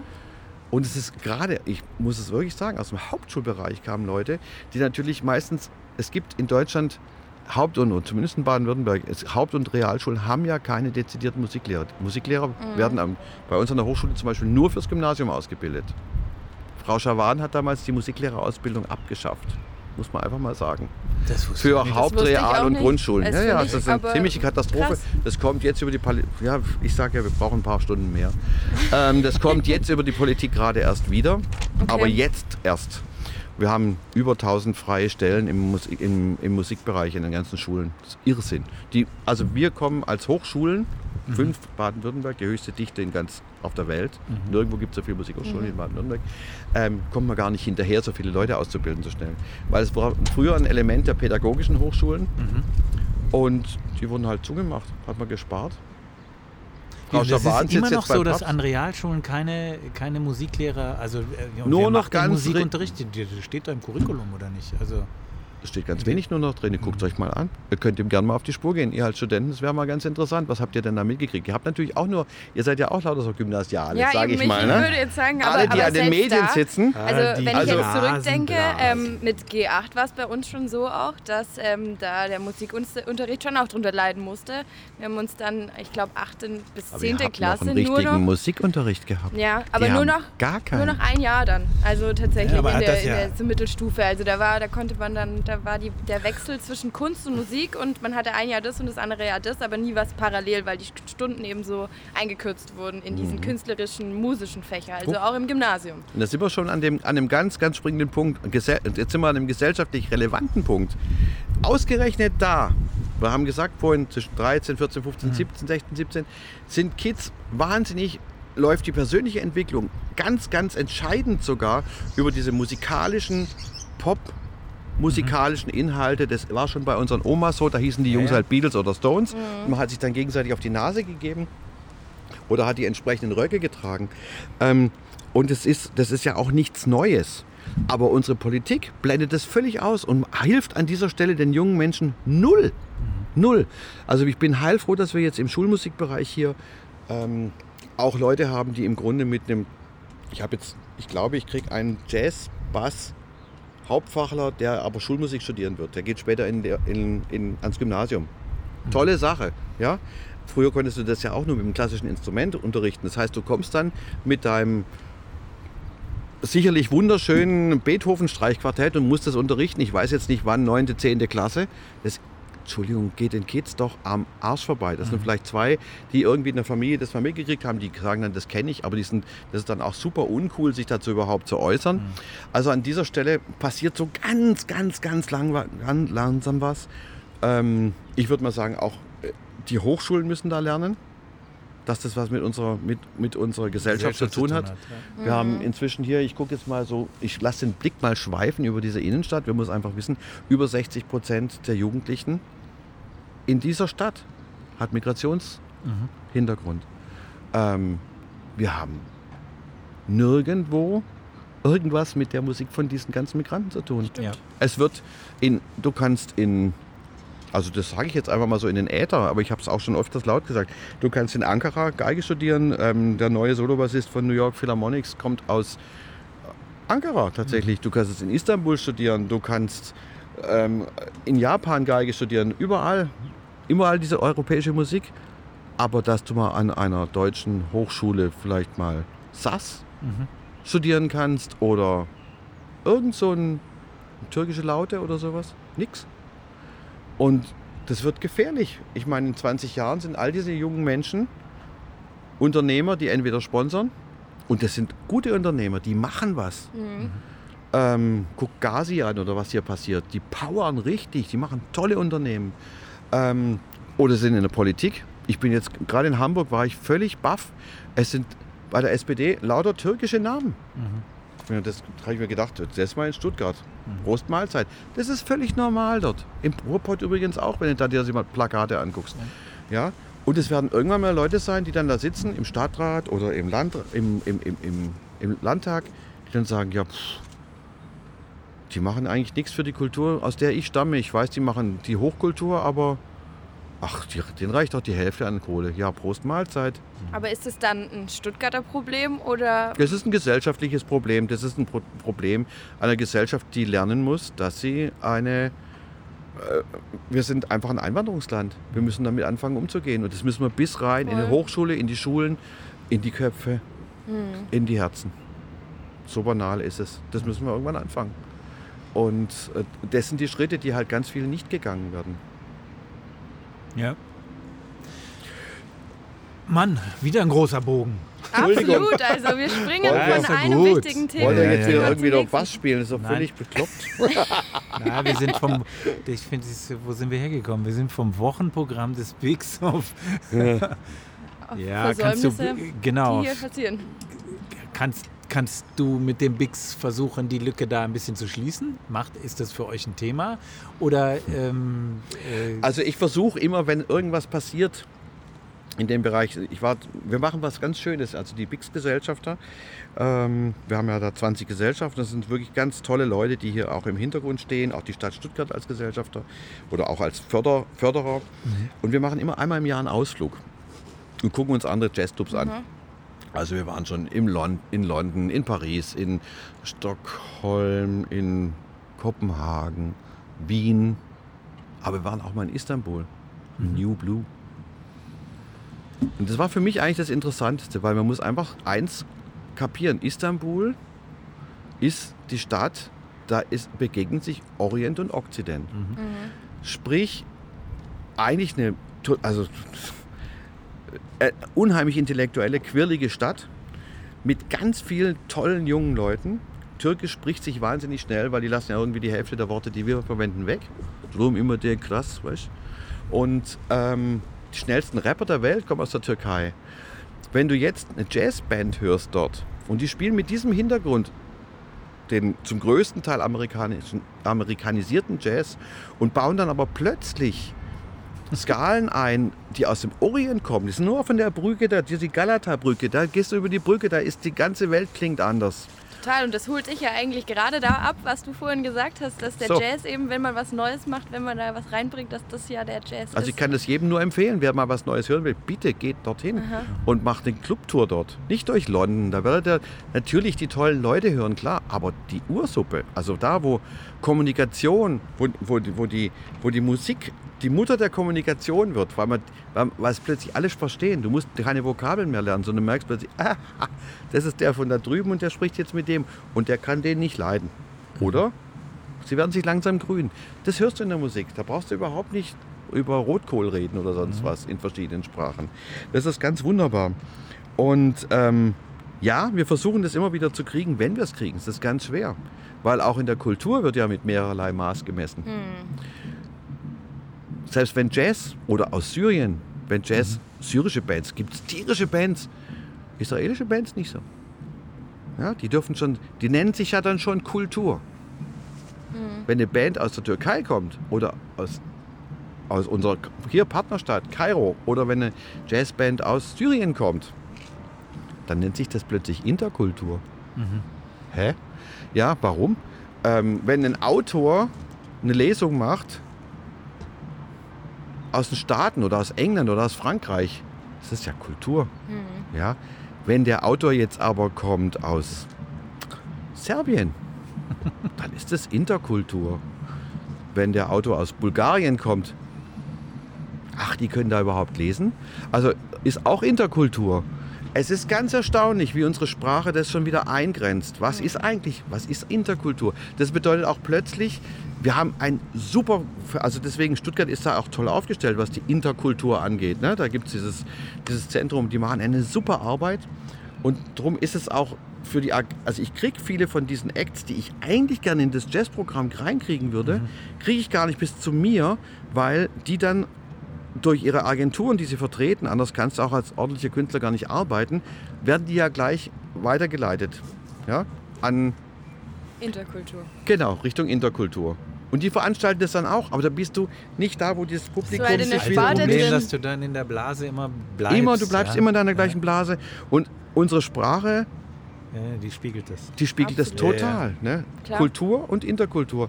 Was ist denn jetzt das? Eigentlich. Was soll da eigentlich der Unterschied sein? Wo soll ich verstehe es nicht. Auch liegen, ja? Es gibt auch es gibt Autoren, die ja, gut, aus, ich mein, aus der Interkultur kommen und dann sagen, ja. Entschuldigung, wenn ich in einem Unterkulturprogramm spielen soll oder lesen soll oder sonst, ich spiele ich nicht. Ich spiele einfach Kultur. Was glauben mhm. Sie eigentlich? Ja, das stimmt. Sind? Auf der anderen Seite ist es natürlich auch so, dass es für unsere Ohren, äh, weil du dieses Beispiel angesprochen hast, in Istanbul, und die dann plötzlich andere Skalen äh, spielen, Tonleitern, äh, Tonfolgen, die uns so nicht vertraut sind, weißt du? Ja, ja. Dann, ähm, Bitte. Dann kommt uns das fremd vor. Sozusagen. Spanisch? Ja, Spanisch, nee, fremd. Ja, in Spanien. Woher kommt es mit das, Spanisch? Ja. Granada, okay, da sind wir nämlich schon. Das kommt uns Spanisch vor, mhm. weil es klingt komisch. Ja, ja? Ist, ist gar das nicht komisch. Genau also ich will das gar nicht. Ja, ja, klingt dann fast marokkanisch. Und das sind ja dann schon wieder, die sind ja von ganz woanders. Die Sprache sagt alles. Ja, ja. ja. Ja, ist interessant. Nicht falsch verstehen, ich versuche das jetzt zu, zu, ja, ja, ich weiß, äh, zu ergründen. Ja, weil ihr habt euch auf ein anderes Interview äh, vorbereitet, ich weiß schon. Wir haben uns gar nicht Wir können wieder über Blaue reden. wir, sind, wir haben, wie sich das gehört, hat die Nathalie äh, das perfekt recherchiert Absolut. hier und ähm, es, das muss auch sein, aber reden tun wir einfach so. Da kennen Gut wir ist nichts. Das. Ja gut ist das. Genau. Ähm, zu deinen weisen Worten läuten jetzt auch die Glocken. Äh, Wie viel Uhr ist es denn? Jetzt acht? Nein, nein, nein. Es ist kurz nach sieben. Wir reden oh, schon eine Stunde. Du, wir reden die schon Kinder Stunde. noch in die Badewanne wir bringen, gleich Leute. In einer die Stunde. Dürfen schon in einer in die Stunde. Die dürfen heute. heute länger aufbleiben, ähm, weil du ein bisschen später kommst. Eine Stunde haben wir uns noch vor, vor uns. Aber wir haben ja mal so eine kleine Position, die erlaubt dem Gast eine kurze Atempause, weil dann plötzlich jemand auftaucht, oh entweder je. live wie du bei Ulrike Groß oder, früher hätten wir gesagt, von Band, heute vom Chip zugespielt. Und das hören wir uns jetzt mal an. Sprich Stuttgart, Best Buddy. Ich sitze jetzt hier mit Erfula Dada. Schön, dass du dabei bist. Ich freue mich sehr für die Einladung, über die Einladung muss man sagen.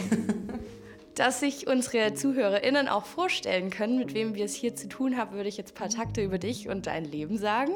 Also ich finde, deine Vita ist äh, auf jeden Fall auch sehr spannend, dass man der eigentlich auch einen ganzen Podcast widmen könnte. Ähm, du bist Stuttgarterin und man kann sagen, du lebst für die Musik.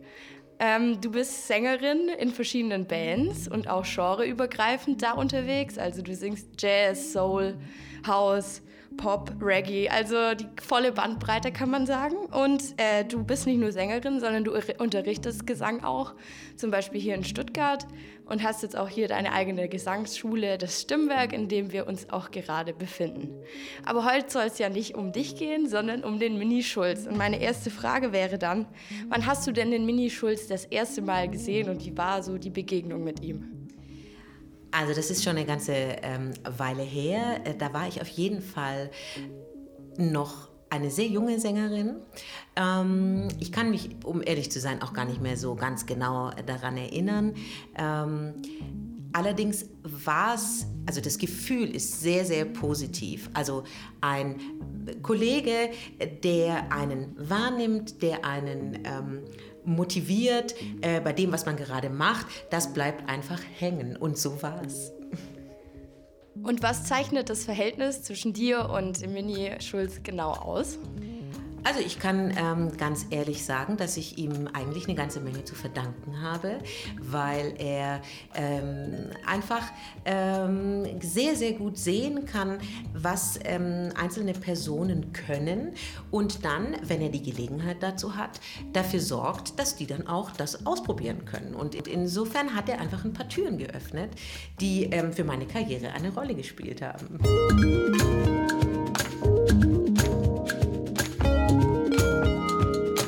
Was für Türen waren das, wenn ich das fragen darf?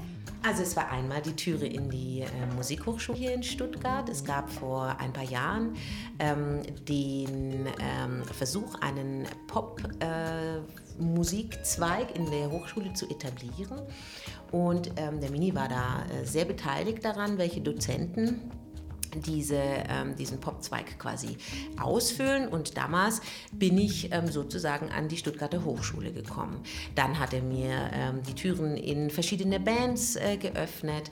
Ich glaube, es ist auch mit ein Grund, warum das Bix zum Beispiel äh, so eine Art Wohnzimmer für mich geworden ist. Ähm, und ich hatte die Gelegenheit, durch ihn auch andere ähm, Kolleginnen kennenzulernen. Ja, also eine Tür nach der anderen, kann man somit sagen. Und was schätzt du dann besonders an ihm und seiner Person?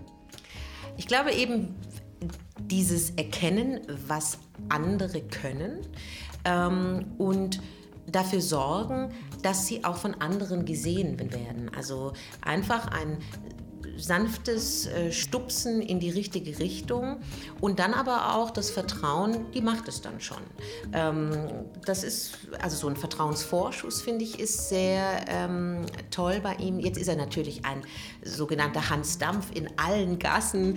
Ähm, was der Mini alles kann, lässt schon darauf schließen, dass er eine unendliche Lebenskraft haben muss, weil man eigentlich das Gefühl hat, der, der, der muss mit Klons arbeiten, ähm, weil eine Person kann das niemals alles leisten. Ähm, er ist ein wunderbarer Netzwerker, er kann tolle Geschichten erzählen, ähm, ja, und man hat ihn gern. Einfach so.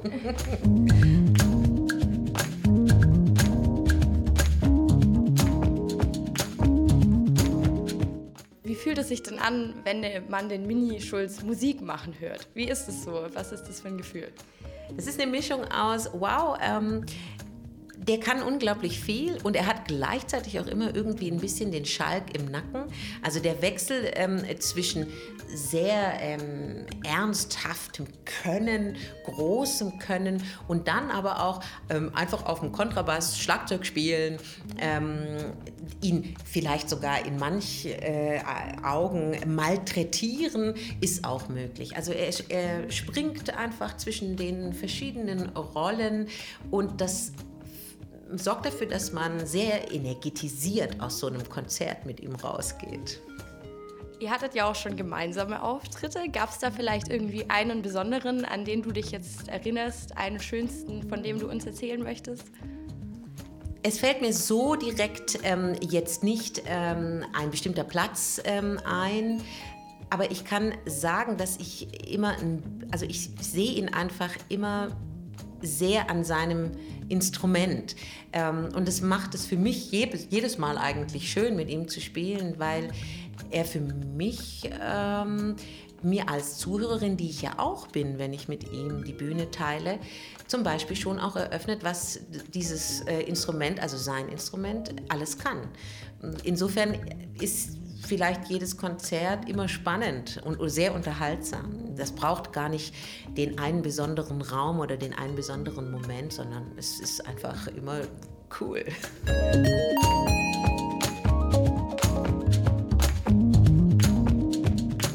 Also man kann auf jeden Fall viel Spaß haben mit ihm, wenn man zusammen Musik macht. Definitiv. Und haben, habt ihr sonst irgendwie gemeinsame Erlebnisse, die euch sehr verbinden? Ich denke, dass man manchmal in so einer, also wir kennen uns jetzt äh, schon lange und ähm, es ist eine, eine, Freundschaft, die ist mal, also man sieht sich einfach öfter und dann sieht man sich wieder gar nicht. Ähm, aber ich glaube, es gibt sowas wie ähm, eine stumme ähm, Nähe oder Übereinkunft, dass man bestimmte Dinge einfach ähnlich sieht. Das heißt, manchmal erzählt man ein bisschen äh, vom Leben, wie es gerade ist, mit all seinen Höhen und Tiefen. Ähm, manchmal holt man sich auch Rat, ähm, weil man einfach die Meinung des anderen schätzt. Ähm, und ich glaube, was uns auch verbindet, ist so ein kleines bisschen die Liebe zu tollen Dingen, also zu, zu Genuss, ähm, sei das jetzt, ähm, er hat ich weiß gar nicht, ob er es noch macht. Er hat sehr äh, lange Pfeife geraucht und gesammelt. Und dann denkt man, das gibt's doch gar nicht, dass man, dass es so eine Passion sein kann.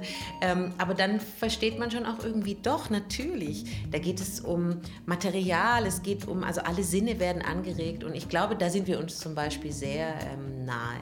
Wir sind sinnliche Menschen und ob das jetzt über das Riechen, das Spüren, das Schmecken, ähm, das Hören ist, das Sehen, ähm, das ist einfach ja eine sehr verbindende Ebene. Das ist ja auch nicht die einzige Gemeinsamkeit, die ihr beide habt. Ihr lebt für die Musik, äh, gebt das Wissen ja auch weiter, ihr unterrichtet es beide. Ist da der Mini Schulz auch irgendwie ein bisschen ein Vorbild für dich, weil ihr ja auch irgendwie so ähnliche, äh, ähnliche Stationen hattet im Leben? Das ist eine interessante Frage. Ich glaube, da müsste ich ihn mehr noch als Lehrer erleben. Also ich bekomme letztendlich eigentlich ja immer von äh, meinen Studierenden, die bei ihm in irgendeiner Form Unterricht haben, also so durch die Flasche, wie sagt man, äh, Flüsterpost sozusagen, kriege ich äh, mit, wie er unterrichtet. Und was ich auf jeden Fall sagen kann, ist, dass, die, dass er sehr inspirierend zu sein scheint. Also die äh, kommen dann ähm, eine Woche später, nachdem sie dann Unterricht hatten bei ihm, bei mir in den Unterricht und sagen, aber der Mini hat das gesagt und ähm, das würde mich interessieren und der, der, hat eine total tolle Idee und das ist natürlich das, was ich schon vorhin sagte. Ich glaube, er, ist, er sieht einfach sehr, sehr klar, was kann die Person oder was braucht die Person.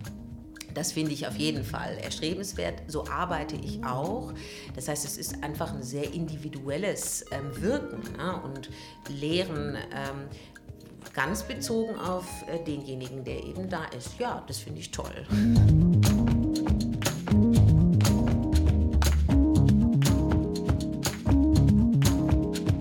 Und es ist ja unbestritten, dass der Mini Schulz viel für den Jazz-Standort Stuttgart gemacht hat. Was wäre denn Stuttgart ohne ihn? Das ist eine gute Frage. Puh. Jetzt kann man natürlich ähm, immer sagen, ähm, wahrscheinlich gäbe es das eine oder andere auch, aber ich glaube, es hätte nicht die Qualität. Also wahrscheinlich gäbe es Jazzclubs, ja, oder einen weiteren Jazzclub, aber einen, der ähm, so eine Reichweite hat, edel ist auch einfach, also einen, einen Jazzclub ähm, zu gründen, zu erschaffen, muss man eigentlich fast schon sagen. Also, weil das Bix ist ähm, in seiner Art einfach einzigartig, finde ich. Auch vom Support her, der das äh, Bix ähm, erhält. Zum Beispiel von den Gesellschaftern, die da äh, mit dabei sind. Wow, also das ist eine Sache. Das heißt, ähm, dann haben wir natürlich die Jazz Open ich glaube, das gäbe es einfach nicht ohne ihn, ja. Und das, was so toll ist an der Sache, ist, dass er eben es immer schafft, ähm, Menschen dafür zu begeistern. Die unterstützen, die bleiben da, auch in Krisen. Ähm, das heißt, das zieht sich dann so durch die verschiedenen Ebenen. Ähm, und insofern muss man wohl sagen, die Jazzstadt Stuttgart wäre wahrscheinlich ohne Mini Schulz nicht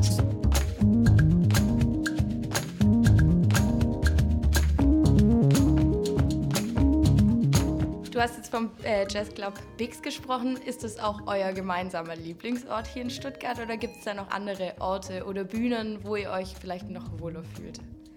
Also ich könnte mir schon vorstellen, dass es ähm, für den Mini ähm, wahrscheinlich eine tolle Geschichte wäre, auf der großen Bühne äh, während den Jazz Open ähm, zu stehen. Da würde ich, mich, würde ich ihn sofort begleiten. Ähm, und ansonsten, wir treffen uns tatsächlich vor allem ähm, in Bigs. Ähm, und wenn ich jetzt so überlege, was vielleicht meine ähm, schönste Bühne wäre, tja, ich weiß es nicht. mir bietet das Bix eigentlich alles, was ich brauche, sozusagen. Ähm, es wäre wahrscheinlich irgendwo draußen.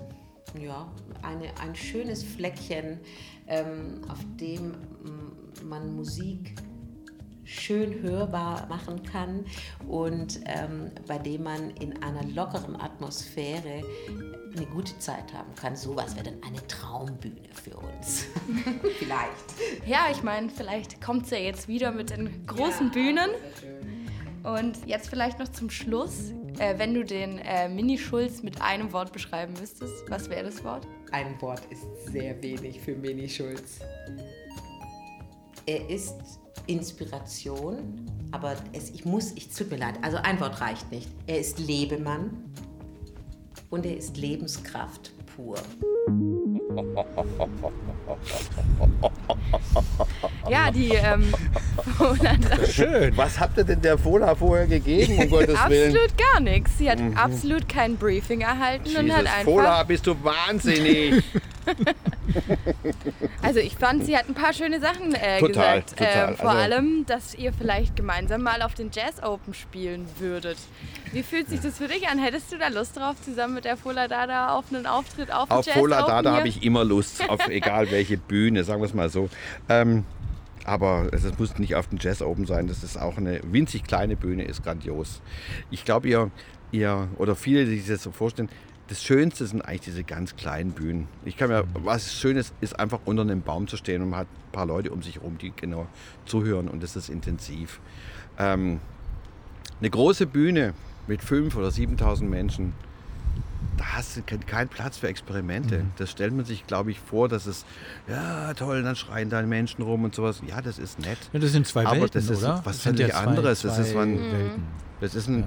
da, da, machst du deinen Job, den musst du verdammt gut machen auf den Punkt, sonst funktioniert das ganze Timing nicht und du brauchst vorne jemanden, der es gut verkauft. Da ist die Fola natürlich absolut, die ist einfach Weltklasse, was das angeht.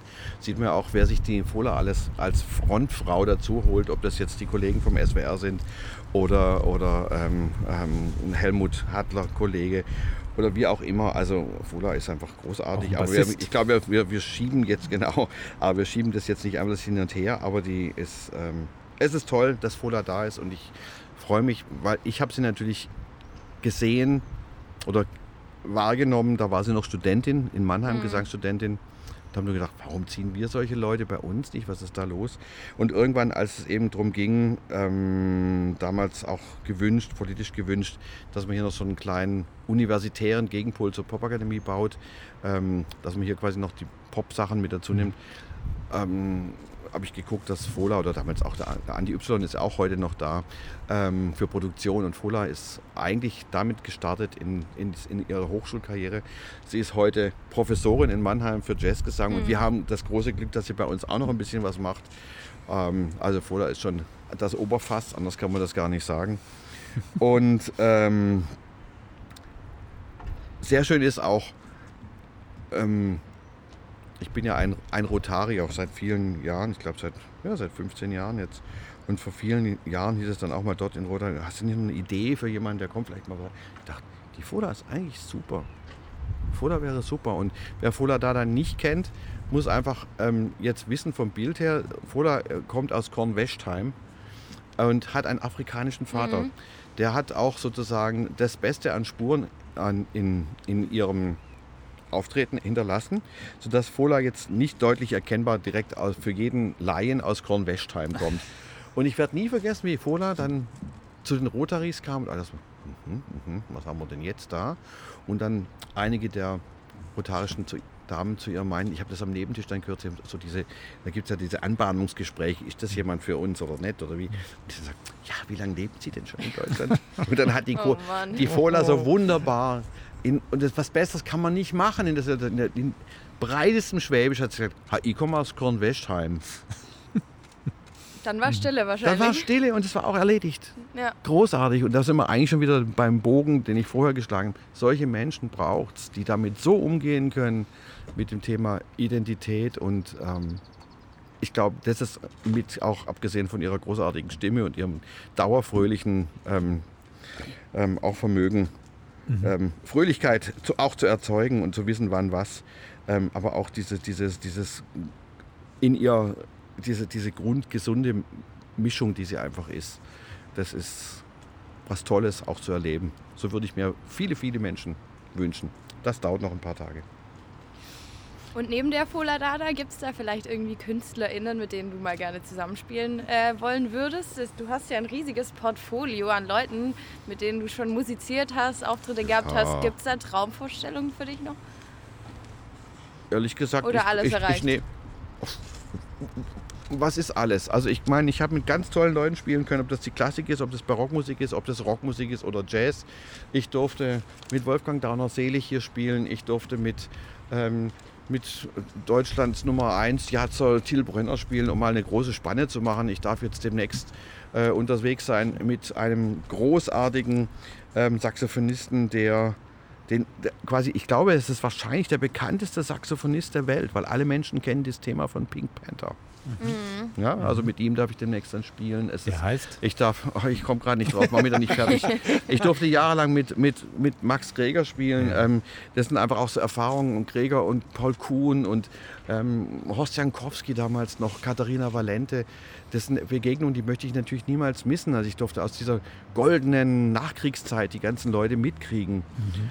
Ähm, da, darf ich da mal toll. ganz kurz einhaken, äh, weil wir vorher über Erwin Lehn gesprochen haben, hier vom Süddeutschen Rundfunk.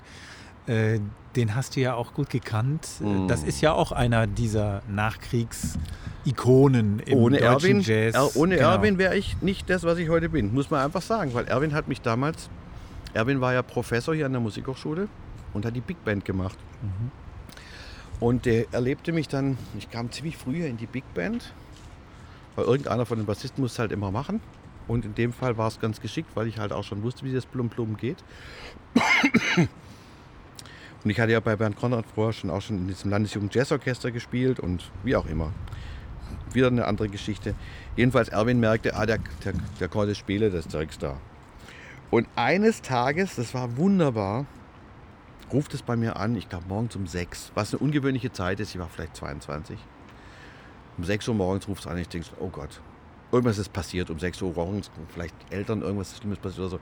Nee, dann war es selig Fifi Witte, der große Fifi Witte, der, der Bassist war bei Erwin Dehn über 40 oder noch länger mhm. und sagte, du Mini, er hat eine Wahnsinnsstimme, ich wusste gar nicht, du, du, hier ist der Fifi, Du, mir tut Finger so weh. Kannst du heute für mich spielen? Wir haben eine Produktion. Der Erwin hat gesagt, du kennst das. und dann dachte ich, ja, dann wer, wer, wer Fifi Witte. Und dann ich, wer ist denn Fifi Witte? Und ach, der Bassist von denen. Ah ja, ach so, ja klar, ich äh, pack zusammen und fahr los. und das Schöne war dann, das war sozusagen mein erster Auftritt, meine erste mein, mein erster Aufschlag in der, in der Welt des professionellen Rundfunk-Jazz war dann, mhm. dass ich die Produktion mit einspielen durfte. 40 Jahre Erwin Lehn beim SWR, SDR damals noch. Mhm. Mit all den tollen Typen, die damals noch, was weiß ich, der Rabe hat dann noch Saxophon gespielt und Bobby Burgess hat in der Big Band gespielt und Faber hat trompetet. Also war Wahnsinn. Die Typen, die da am Start waren. Jörg Reiter hat Klavier gespielt. Also auch sehr viele selig, muss ich sagen.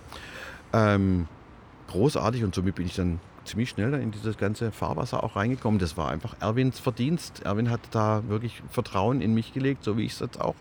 Fola vielleicht hat er so ein bisschen angedeutet, aber ich glaube, das ist das, was man dann als, als, als Aufgabe auch hat. Und du kennst es als Professor, wir müssen einfach auch dann Aufgaben an unsere Studenten weitergeben, wo wir einfach sagen, ich habe das Vertrauen, dass sie das hinkriegen. Mhm.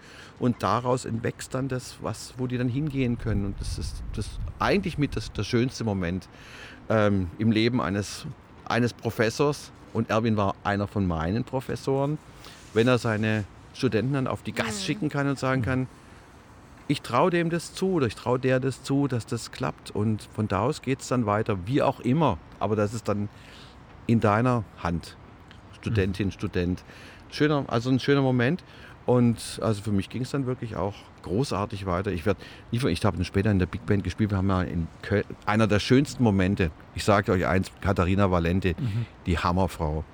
Ich habe gespielt mit, mit, mit der SWR Big Band.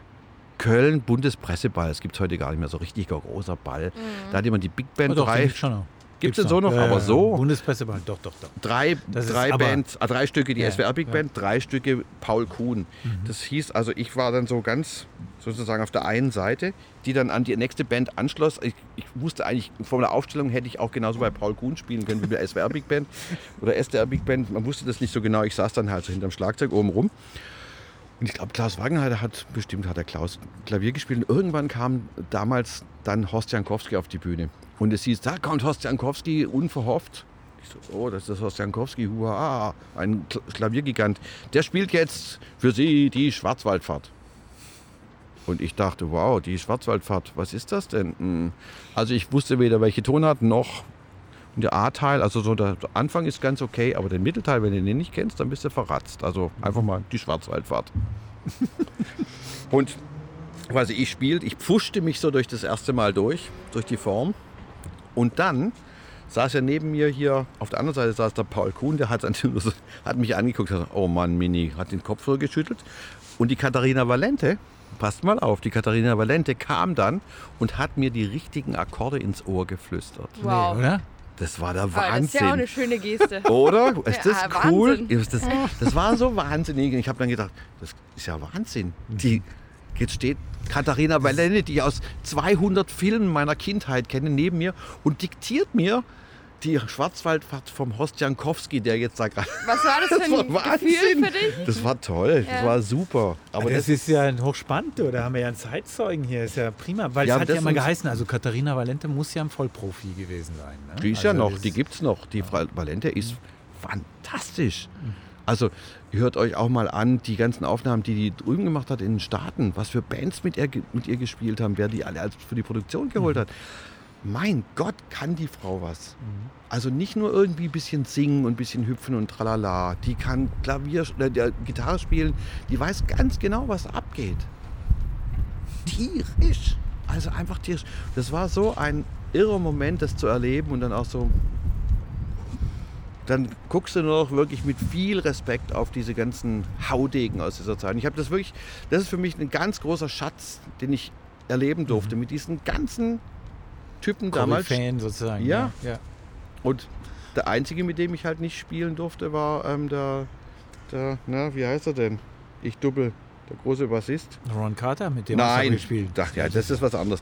Dem durfte ich vorspielen. Er hat immer gesagt, die Stunde sei vorbei. nee, James Last. Ach so. Wisst ihr eigentlich ah. James Last? Was der eigentlich Da kennt Nathalie nichts, gehört, aber mir sagt das, ich hatte James Last tatsächlich, muss ich sagen, in der Schule war der Unterrichtsstoff.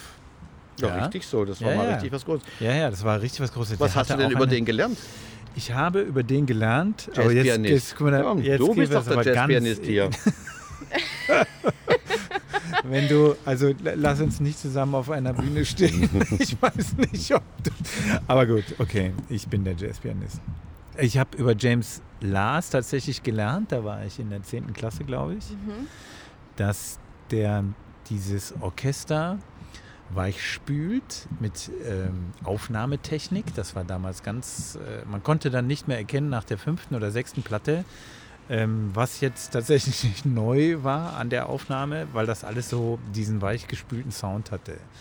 Und das haben wir analysiert. So, das ist hängen geblieben von James Last. James Last war dreimal hintereinander Deutschlands bester Jazzbassist. Mhm. Na, guck her. Ein richtiges Tier. Deswegen habe ich du, mit dem nie spielen mal, dürfen. Vielleicht hat, der, ja, vielleicht hat der dann erkannt, dass sich mit anderen Sachen vielleicht mehr Geld verdienen lässt. Allerdings. So. Ein super Geschäftsmann, ein toller Arrangeur. Genau. Und hat einen super ja. Sound kreiert für die damalige Zeit. Einfach genau ja, ja, das war hochinnovativ. Deswegen hatten wir das auch. Wir hatten da auch einen Lehrer, der das mhm. sehr aufgeschlossen war. Toll. Äh, ja, es war wirklich toll. Und es gibt mhm. eigentlich bekanntermaßen keinen Bandleader, der so gut mit seinen Musikern umgegangen ist wie er. Also Ach, die waren okay. alle rentenversichert. Wer bei James Last äh, ins Rentenalter kam, die waren dann alle bestens versorgt. Ganz Siehst du, und das war, stimmt nicht, es war eine Musiklehrerin. Siehst du? Das die war hieß, Fan. Das war ja, die war ein Fan. Die hieß Wasmut, das weiß ich noch. Und da bin ich neulich darauf gestoßen, dass deren Mann wiederum Rolandseck. Ja? Bahnhof Rolandseck. Ja, natürlich. Das ist, da habe ich Martha Agerich. Jetzt Wo sind wir denn jetzt gelandet? Bei Martha Argerich. Aber ganz, ich war mit Martha Argerich auch mit dem Heilbronner Kammerorchester auf Tour. Aber ganz ehrlich, die Geschichten, die mir mit Martha Argerich passiert sind, die sind ich habe das ja. Die darf man ja nicht erzählen und jugendfrei sind sie auch nicht. Du bist dran wieder. Ja, ja. Nee, ich habe sie ja nur, ich habe ja nur als Konzert, als junger, jüngster Konzertbesucher habe ich sie äh, gesehen und nicht, nicht mit ihr gespielt oder was. Um Gottes Willen. Das ist dann doch eine andere Liga. Gut, jetzt wo sind wir jetzt gelandet? Nathalie, jetzt hören wir Nathalie, mal hol von zurück James, aus diesem hol uns von James Last wieder raus. ja, ähm, wo wir natürlich anknüpfen können, wo wir uns natürlich auch mittendrin befinden, gerade ist natürlich noch die Corona-Pandemie, die dich als Künstler natürlich auch betrifft. Und ähm, ich habe gesehen, ähm, dass ihr gerade im Bix tolle Online-Konzerte und Gin-Tastings etc. anbietet. Wie fühlt sich das für dich an, nicht gerade dort sein zu können, sondern das alles nur digital machen zu müssen? Also, lass uns das ganz kurz differenzieren. Als Künstler trifft mich Corona halb schlimm. Mhm. Art 1 sehe ich mich nicht als Künstler, ich bin maximal ein Kunsthandwerker, der die Leute begleitet und das auch gerne tut und zur Not mal ein Solo spielt, aber mit Kunst hat es für mich wenig zu tun. Aber ähm, als sozusagen Verantwortlicher einer Kulturspielstätte äh, ist es schon ein, ein Hammer, was da so passiert, was man daraus lernt. Ähm, ich lerne vor allem eins, dass nicht zu Ende gedacht wird, dass viele in der Politik nicht zu Ende denken. Ich habe äh, unter uns gesagt erstaunlich viel Geld bekommen fürs Bix. Ja. Also viel Geld, richtig viel Geld möchte ich mal sagen, um Technik zu kaufen. Technik, Technik, Technik und Ihr wart ja mal letztens da. Es sind, glaube ich, sieben 4K-Kameras jetzt im Big ja, verbaut. Ja, ich habe das gesehen. Das war, das war, Wahnsinn. Es ist ein irres mhm. Fernsehstudio. Ich weiß, ja. dass die Stadt Stuttgart teilweise bei uns jetzt ähm, raussendet, dass, dass ähm, viele Leute das Bigs mieten. um da, ähm, letzte, Woche war, ja. letzte Woche war, glaube ich, wer war da? Ähm, ben Becker haben sie einen Film gedreht, mhm. auch mit unserem ganzen Geraffel. Also ähm, funktioniert alles super. Nur was natürlich nicht gemacht wird, und das ist das, was mich doch sehr traurig stimmt, was die Politik überhaupt nicht gedacht hat, und ich, ich werde nicht schlau draus aus dieser Politik, ähm, wir dürfen dieses Geld nicht ausgeben. Für Personal. Für Personal. Also weder für Techniker, nicht? nein, Personalkosten werden nicht akzeptiert. Ich kann nur die Rechnungen einreichen und ich muss das Geld alles ausgeben, nach Möglichkeit, klar. Machst mhm. du dann natürlich auch. Oder irgendwas findest ja, du immer. Und wenn es, also wir werden keine goldenen Türklinken fürs Klo holen, natürlich. Alles Sachen, die man weiterverwenden kann. Aber trotz allem ähm, tut es weh. Also inzwischen ist das Bix im Grunde seit anderthalb Jahren spielt nicht. Ja. Und bei dem, was wir so umsetzen, sind wir schon bald bei einer Million Euro Gagen, die wir nicht ausgezahlt haben in dieser Zeit. Also eine Million, fast eine Million Euro Gagen, die wir nicht Leuten für ihre Konzerte geben Wahnsinn. konnten. Und das ist einfach mal eine Summe, die, die dann mal klar macht, was passiert da. Beziehungsweise ich würde damit einkalkulieren, auch extra Technik kaufen können oder also einholen können oder einen extra Techniker zu holen oder Toningenieure, die man eben mhm. doppelt oder dreifach braucht bei speziellen Funk. Also all dieses Geld, das ist, konnte nicht in den Markt fließen. Es wurde natürlich auch nicht verdient, ist klar, weil es war eine keine Veranstaltung. Aber normalerweise im Normalspielbetrieb ist das etwa das, was wir dann da so was rauslaufen Aus. würde. Ne? Klar. Und das ist schon schlimm. Und die Menschen, was, was, was, was, äh, ich weiß es auch aus der BK Jazz, eben aus der Bundeskonferenz Jazz, ähm, etwa ein Drittel der Jazzmusiker, die tatsächlich nur vom Spielen leben. Also nicht die nebenher unterrichten oder Lehrer sind oder irgendwas. Gibt es ja Mehrfachbegabungen. Ich bin ja auch so ein Typ, der nebenher unterrichtet, sagen wir es doch mal so. Also mehr unterrichtet als sonst. Ähm, die haben aufgegeben. Die gibt es nicht mehr. Dieser Kahlschlag, den würden wir erst in nächster Zeit mitkriegen. Wir werden auch in nächster Zeit erst mitkriegen, wie viele Clubs überhaupt wirklich kaputt sind, mhm. wie, wie, wie, man die überhaupt wieder zum Leben kriegt. Ja, wir merken das jetzt. mir schon davor. Absolut. also mir auch. In, in, in Stuttgart geht es uns Wirklich? unglaublich gut. Ich bin gerade in, äh, in Hamburg gewesen, jetzt das mhm. Wochenende. Ich habe mir das dort auch angeguckt. Ich habe mich mit Ver Veranstaltern unterhalten. Ich war in Berlin.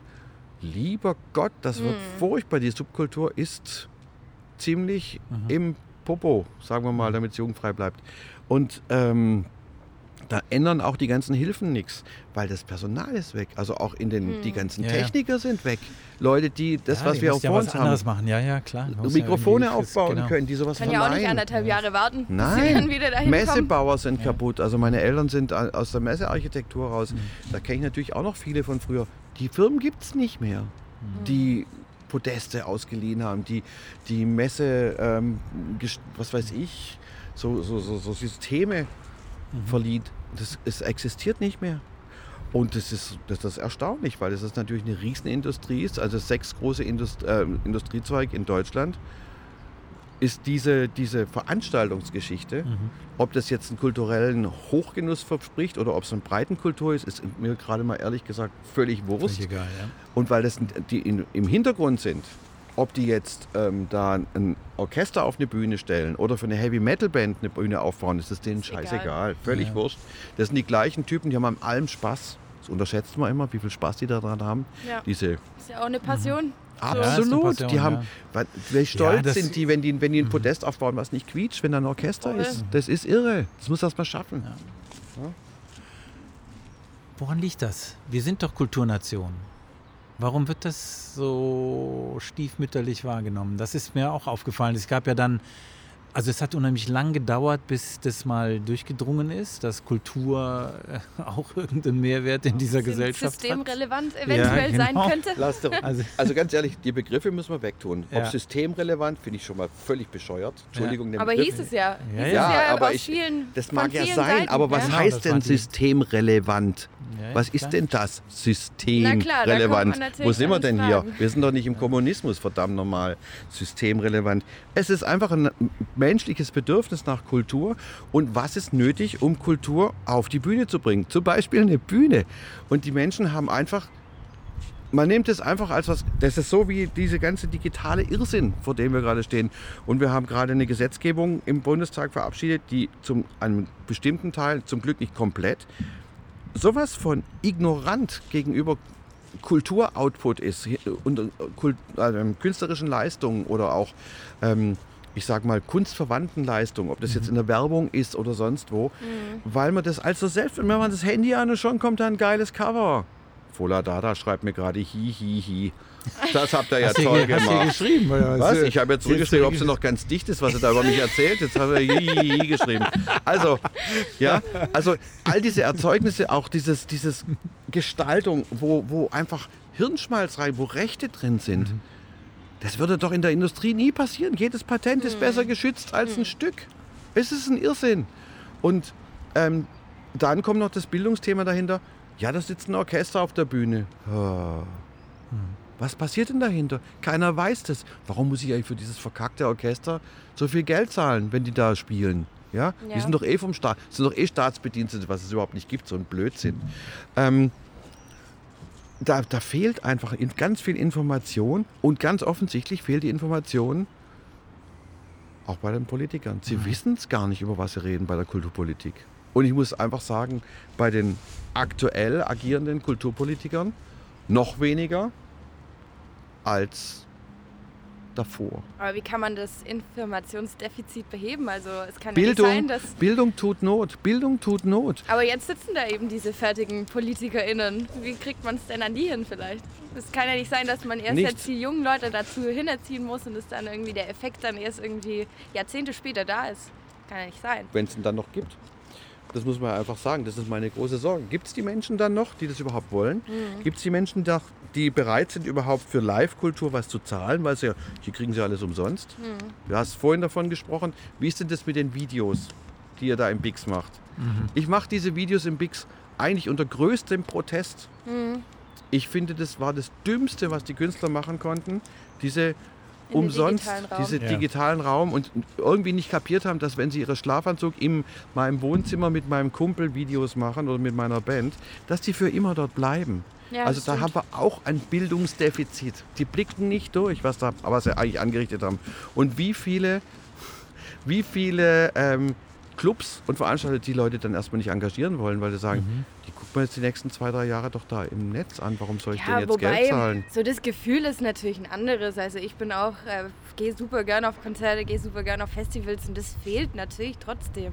Also man schaut sich Sachen online an, aber man hat nicht dieses Gefühl, in der Menge zu stehen und das live zu erleben, wie jemand da das macht. Also ich weiß nicht, oder in einen Club zu gehen, feiern zu gehen. Das ist, du bist weder der Künstler Du bist in dem Fall nur der Konsument. Ja, klar, aber das wenn das Veranstalterrisiko trägt jemand anders. Mhm. Menschen wie ich oder andere mhm. Leute. Mhm. Die tragen das Risiko, dass am Schluss Minus rauskommt. Das muss ich dann mhm. verputzen. Darauf habe ich keinen Bock als Veranstalter.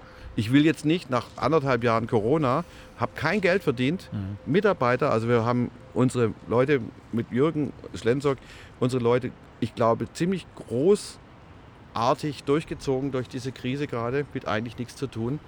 Und jetzt sollen wir dann noch, ähm, noch mal neue Risiken eingehen für das, was die anderen verbockt haben. Sag mal, geht's noch? Also irgendwann reicht's. Diese, diese Gratiskultur, ähm, das hatte Elisabeth Kabatek hier mal im Sprich Stuttgart Podcast super auf den Punkt gebracht auch, die sich geweigert, nicht geweigert ist der falsche Ausdruck, aber die es nicht gemacht hat, dass sie Lesungen mhm. äh, gestreamt hat. Weil Lesungen, davon lebt sie. Ja? Als, als Autorin ähm, verkauft sie Bücher, aber, aber natürlich von dem Bücherverkauf allein kannst du auch als erfolgreiche Autorin nicht leben. Ähm, das ist auch kein Geheimnis und deswegen braucht sie diese Lesungen. Wenn sie das jetzt umsonst macht, dann verdirbst du natürlich sozusagen deinen eigenen Markt, auf äh, dem du ja, ja existieren musst. Also insofern äh, habe ich diesen, diesen Streaming-Geschichten auch sehr skeptisch gegenüber gestanden. Auf der anderen Seite habe ich aber auch Sachen gesehen, die unglaublich innovativ waren, weil sie, weil sie einfach mit Formaten neu gespielt mhm. haben, mit der Technik, wie du sagst, neu gespielt haben, das ausprobiert haben. Hier das Stuttgarter Ballett ich habe da eine äh, Inszenierung gesehen, wo die die Kamera mitten auf den Flügel gestellt haben und die Tänzer waren drumherum. Du hast diese Hände gesehen, die sich da angefasst haben, weiß ich nicht. Irre, ja. Also ja. das war sozusagen subjektive Kamera. Wo ich dann aber nicht verstanden habe, äh, warum machen die das umsonst? Ja, also du, du, du Ganz einfach. investierst Geld halt. hinein. Ja. Halt, das sind ja völlig verschiedene ja. Stiefel, von denen du redest. Das ist ja das Problem. Guck, wir sind schon bei dem Gleichmacher-Thema von dieser digitalen Technik. Mhm. Diese Technik, äh, diese Tänzer vom Stuttgarter Ballett, die kriegen nicht viel. Das wissen wir alle, dass Tänzer nicht besonders gut, aber immer noch dufte bezahlt werden. Aber gut, die sind fest angestellt. Sind fest haben, angestellt. Genau, kriegen Kurzarbeitergeld. Hat, genau. So, ja. die haben den Auftrag, das rauszubringen. Die kriegen Richtig. ihre Subventionen trotzdem und brauchen das Projektgeld ja. nicht. Also sagen wir mal, die Äpfel Kulturträger, nicht vergleichen. Genau, okay. ja, ja. die kommen da ganz gut und weg. Das sind übrigens Angestellte des Landes und so. ähm, äh, die genau. haben im Prinzip geht es denen ja gut, auch wenn sie jetzt nicht auftreten. Denen geht es also, gut, aber nicht gut, aber eben trotzdem genau, gut. Genau. Also ich finde das ist okay. Alles relativ, genau. Ähm, schlimm ist eben, dass die, die Leute, die nicht angestellt, die freien ja, Künstler in ja. jeder Hinsicht, weil deswegen ja, es gibt unbestreitbar ganz tolle Projekte und es wird ganz viel, auch gerade bei den Freien, wurden neue mhm. Dinge gedacht, aber sie sind für die nicht nachhaltig. Also ja, Innovation ja. pur ist ausgebrochen, aber nie so, dass es sich pekuniär irgendwie für die auszahlt oder ganz selten. Und es ist ausgesprochen schrecklich, finde ich das. Und ähm, was verpasst wurde, das heißt aber kein politisches Thema, sondern das ist einfach ein, ein, ein, ein ein Unvermögen mit dem digitalen Thema noch umzugehen, weil man so schnell gar nicht hinterherkommt. Äh, gerade für Künstler, die sich mit anderen Dingen so beschäftigen, ist, ähm, wie kann ich denn ein Bezahlsystem dazwischen schalten? Ja. Ganz banal, dass ich wenigstens einen Euro für kriege oder die, die Rohkosten reinkriege. Ich muss ja jetzt kein, ich muss ja kein Theater mieten, ich brauche keine Bühnenbeleuchtung, ja. ich brauche ja nichts. Also es muss ja jetzt nicht 40 Euro kosten wie das normale Ticket im, im, in der Liederhalle, sondern es ja. reichen ja auch fünf. Das ja. kommt ja bei mir an. Aber ähm, das verlangt ja auch keiner. Aber dieses Umsonstkultur, und ich habe das schon mal gesagt, in einem von meinen Streams, die ich ja gemacht habe, darauf kamst du ja, ähm, hab das, ihr könnt euch gar nicht vorstellen, was ich für Angriffe gekriegt habe. Ich sei ein asoziales Arschloch, wurde da geschrieben, weil ich sage, Kultur darf nicht umsonst sein. Leute, die sonst halt nicht in Kultur gehen, jetzt plötzlich das genießen konnten. Ich freue mich ja darüber, aber das geht natürlich auch nicht. Also die Undifferenziertheit ist wirklich erschreckend, mhm. mit der das läuft. Und nochmal um, ich Warum macht es Düt? Das ist deine, das ist die Fola, die dir jetzt antwortet und sagt, das ist hat alles. Nee, hat nee, alles nee, das war die Luca-App hier gerade. Die Luca-App, ich soll mich auschecken, ich bin aber noch da. ähm, ich check jetzt nichts aus. Und ähm, müsste ich ja vom Turm springen, das wäre auch blöd. Das wär wäre sehr vielleicht, es wäre aber der schnellste Weg. Also, Oder einfach das Handy runterwerfen. Das Ja, wäre vielleicht genau. einfach. Mm, aber dann bin ich auch nicht weg. Es wäre nicht sauber. Nee. Okay, ich, wir lenken, wir lenken gewaltig ab. Wir Ja, lenken gewaltig ab. wir nicht. Ähm, umsonst Kultur. Umsonst Kultur, ich weiß schon noch. Ähm, ich bin jedenfalls sehr traurig darüber, dass das passiert. Ich möchte auch vielen Leuten, die sich vielleicht mit der Kulturfinanzierung nicht besonders gut auskennen, jetzt auch nicht strikt rausdrehen. Ich bin manchmal über den Ton, den man so verpasst kriegt, wenn man ein bisschen sich öffentlich äußert, mag ich nicht. Also ich finde es teilweise sehr ungezogen und so, so, so spricht man nicht miteinander. Fertig. Ähm, aber ich muss schon sagen, der, das Kurzdenken der Politiker und nicht zu blicken, dass Kultur auch Kulturwirtschaft ist. Ja, immer so tun, "Ah, die tanzen da so mit so weißen Hüt hier oben rum. Das ist nicht Kultur. Kultur ist ein beinhartes Geschäft. Da wird sich auch nichts geschenkt. Und die Leute sind untereinander auch keine besten Freunde. Glaub doch das nicht. Die, also, wenn du das sagst, äh, was weiß ich, irgendwo, die haken sich doch gegenseitig, die krähen doch nicht eine, anderes, eine Krähe das Auge aus. In der Kultur schon, gerade bei den Freischaffenden. Da gibt es halt auch einen Konkurrenzdruck, einen extremen. Ganz ist Halt brutal. Ja? absolut so. Umso ähm, bemerkenswerter ist, dass das BIX seit wie vielen Jahren, du hast es vorhin gesagt, Bald 15. Äh, bald 15 Jahren existiert. 15. Ähm, Dezember, 15 Jahre. ja, das ist dann schon krass. Also Das ich meine, krass. es gibt wirklich viele Jazzclubs in Deutschland, die hatten zwar auch eine Tradition, aber neuere, äh, weiß ich nicht, kennst du dich besser aus? Gibt es, äh, Es Jazzclubs, die so nachhaltig im Prinzip Ich glaube, wir hatten wahnsinnig Glück vor 15 Jahren, dass das mit dem damaligen Kulturamtsleiter und mit den verantwortlichen Kulturpolitikern so geklappt hat. Die haben das gut gemacht, da bin ich sehr, sehr dankbar. Ich bin sehr dankbar dem Jürgen Schlenzock, der dann mit reingestiegen ist und dann auch diese Konstruktion der GGMBH mit eingebracht Das hat. Und heißt, also ihr eine, wir sind eine GmbH mit Gesellschaftern. Wir haben quasi am Anfang hing das alles auf dem Verein drauf und wir haben dann irgendwann mal gemerkt, Leute, also damals haben wir ja noch fast jeden Tag gespielt, muss man sich mal vorstellen. Jetzt haben wir Sonntag, Montag wenigstens zu. Das sind 250 Konzerte, okay. Aber in dem Normalfall. ähm, aber, aber fast drei, über 300 Konzerte mit einem kleinen Verein abzurechnen, mit Volumina, die einfach ja, das ist also, ihr habt das ja vorhin gehört, wo das dann lang geht. Das ist richtig viel Geld. Und das hast du plötzlich in, so auf dem eigenen Rücken. Ja. Natürlich haben wir alle Geld reingesteckt, aber irgendwann war es dann auch mal gut. Und dann diese Idee, sozusagen dies, dieses Public-Private Partnership so hinzukriegen. Die Stadt, die mitgezogen hat und uns gesagt hat, Menschenskinder, lasst uns das angucken. Es sieht ja interessant aus, dass wir die so weit bekommen haben. Ähm, dafür bin ich irrsinnig dankbar. Es ist ein tolles Konstrukt. Und ihr müsst euch vorstellen, zum Beispiel einen neueren Club gibt es, ja, zum Beispiel das Ella und Louis in Mannheim. 100 Prozent auf unserer Struktur. Das, Den gebe ich die auch gerne weiter, damit das funktioniert. Ja. Aber das Ella und Louis funktioniert genauso. Stadt, springt mit ein, Raum einigermaßen erschwinglich. Und dann kommen Gesellschafter aus der Bürgerschaft, die einfach sagen, da haben wir Spaß dran. Das leisten wir uns. Da wollen wir jetzt nichts dran verdienen, aber da geben wir Geld rein.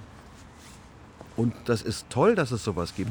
Und ich bin jedem einzelnen dieser Gesellschaft und Gesellschafterinnen sehr, sehr dankbar, dass sie so dabei sind. Jetzt auch durch die Corona-Phase durch nicht nur Helden, aber die, ich meine, das sind Leute, die führen Unternehmen mit zigtausenden von Mitarbeitern. Die nehmen sich die Zeit, nach so einem blöden Jazzclub zu gucken und das wirklich im Monatsrhythmus. Da sitzen wir zusammen, mal so, wenn es geht, so wie wir jetzt oder am, am, am Bildschirm und opfern Zeit. Blitz und Donner ist das toll. Ist ja dann keine Zeitopferung, sondern auch ein Zugewinn irgendwie für alle.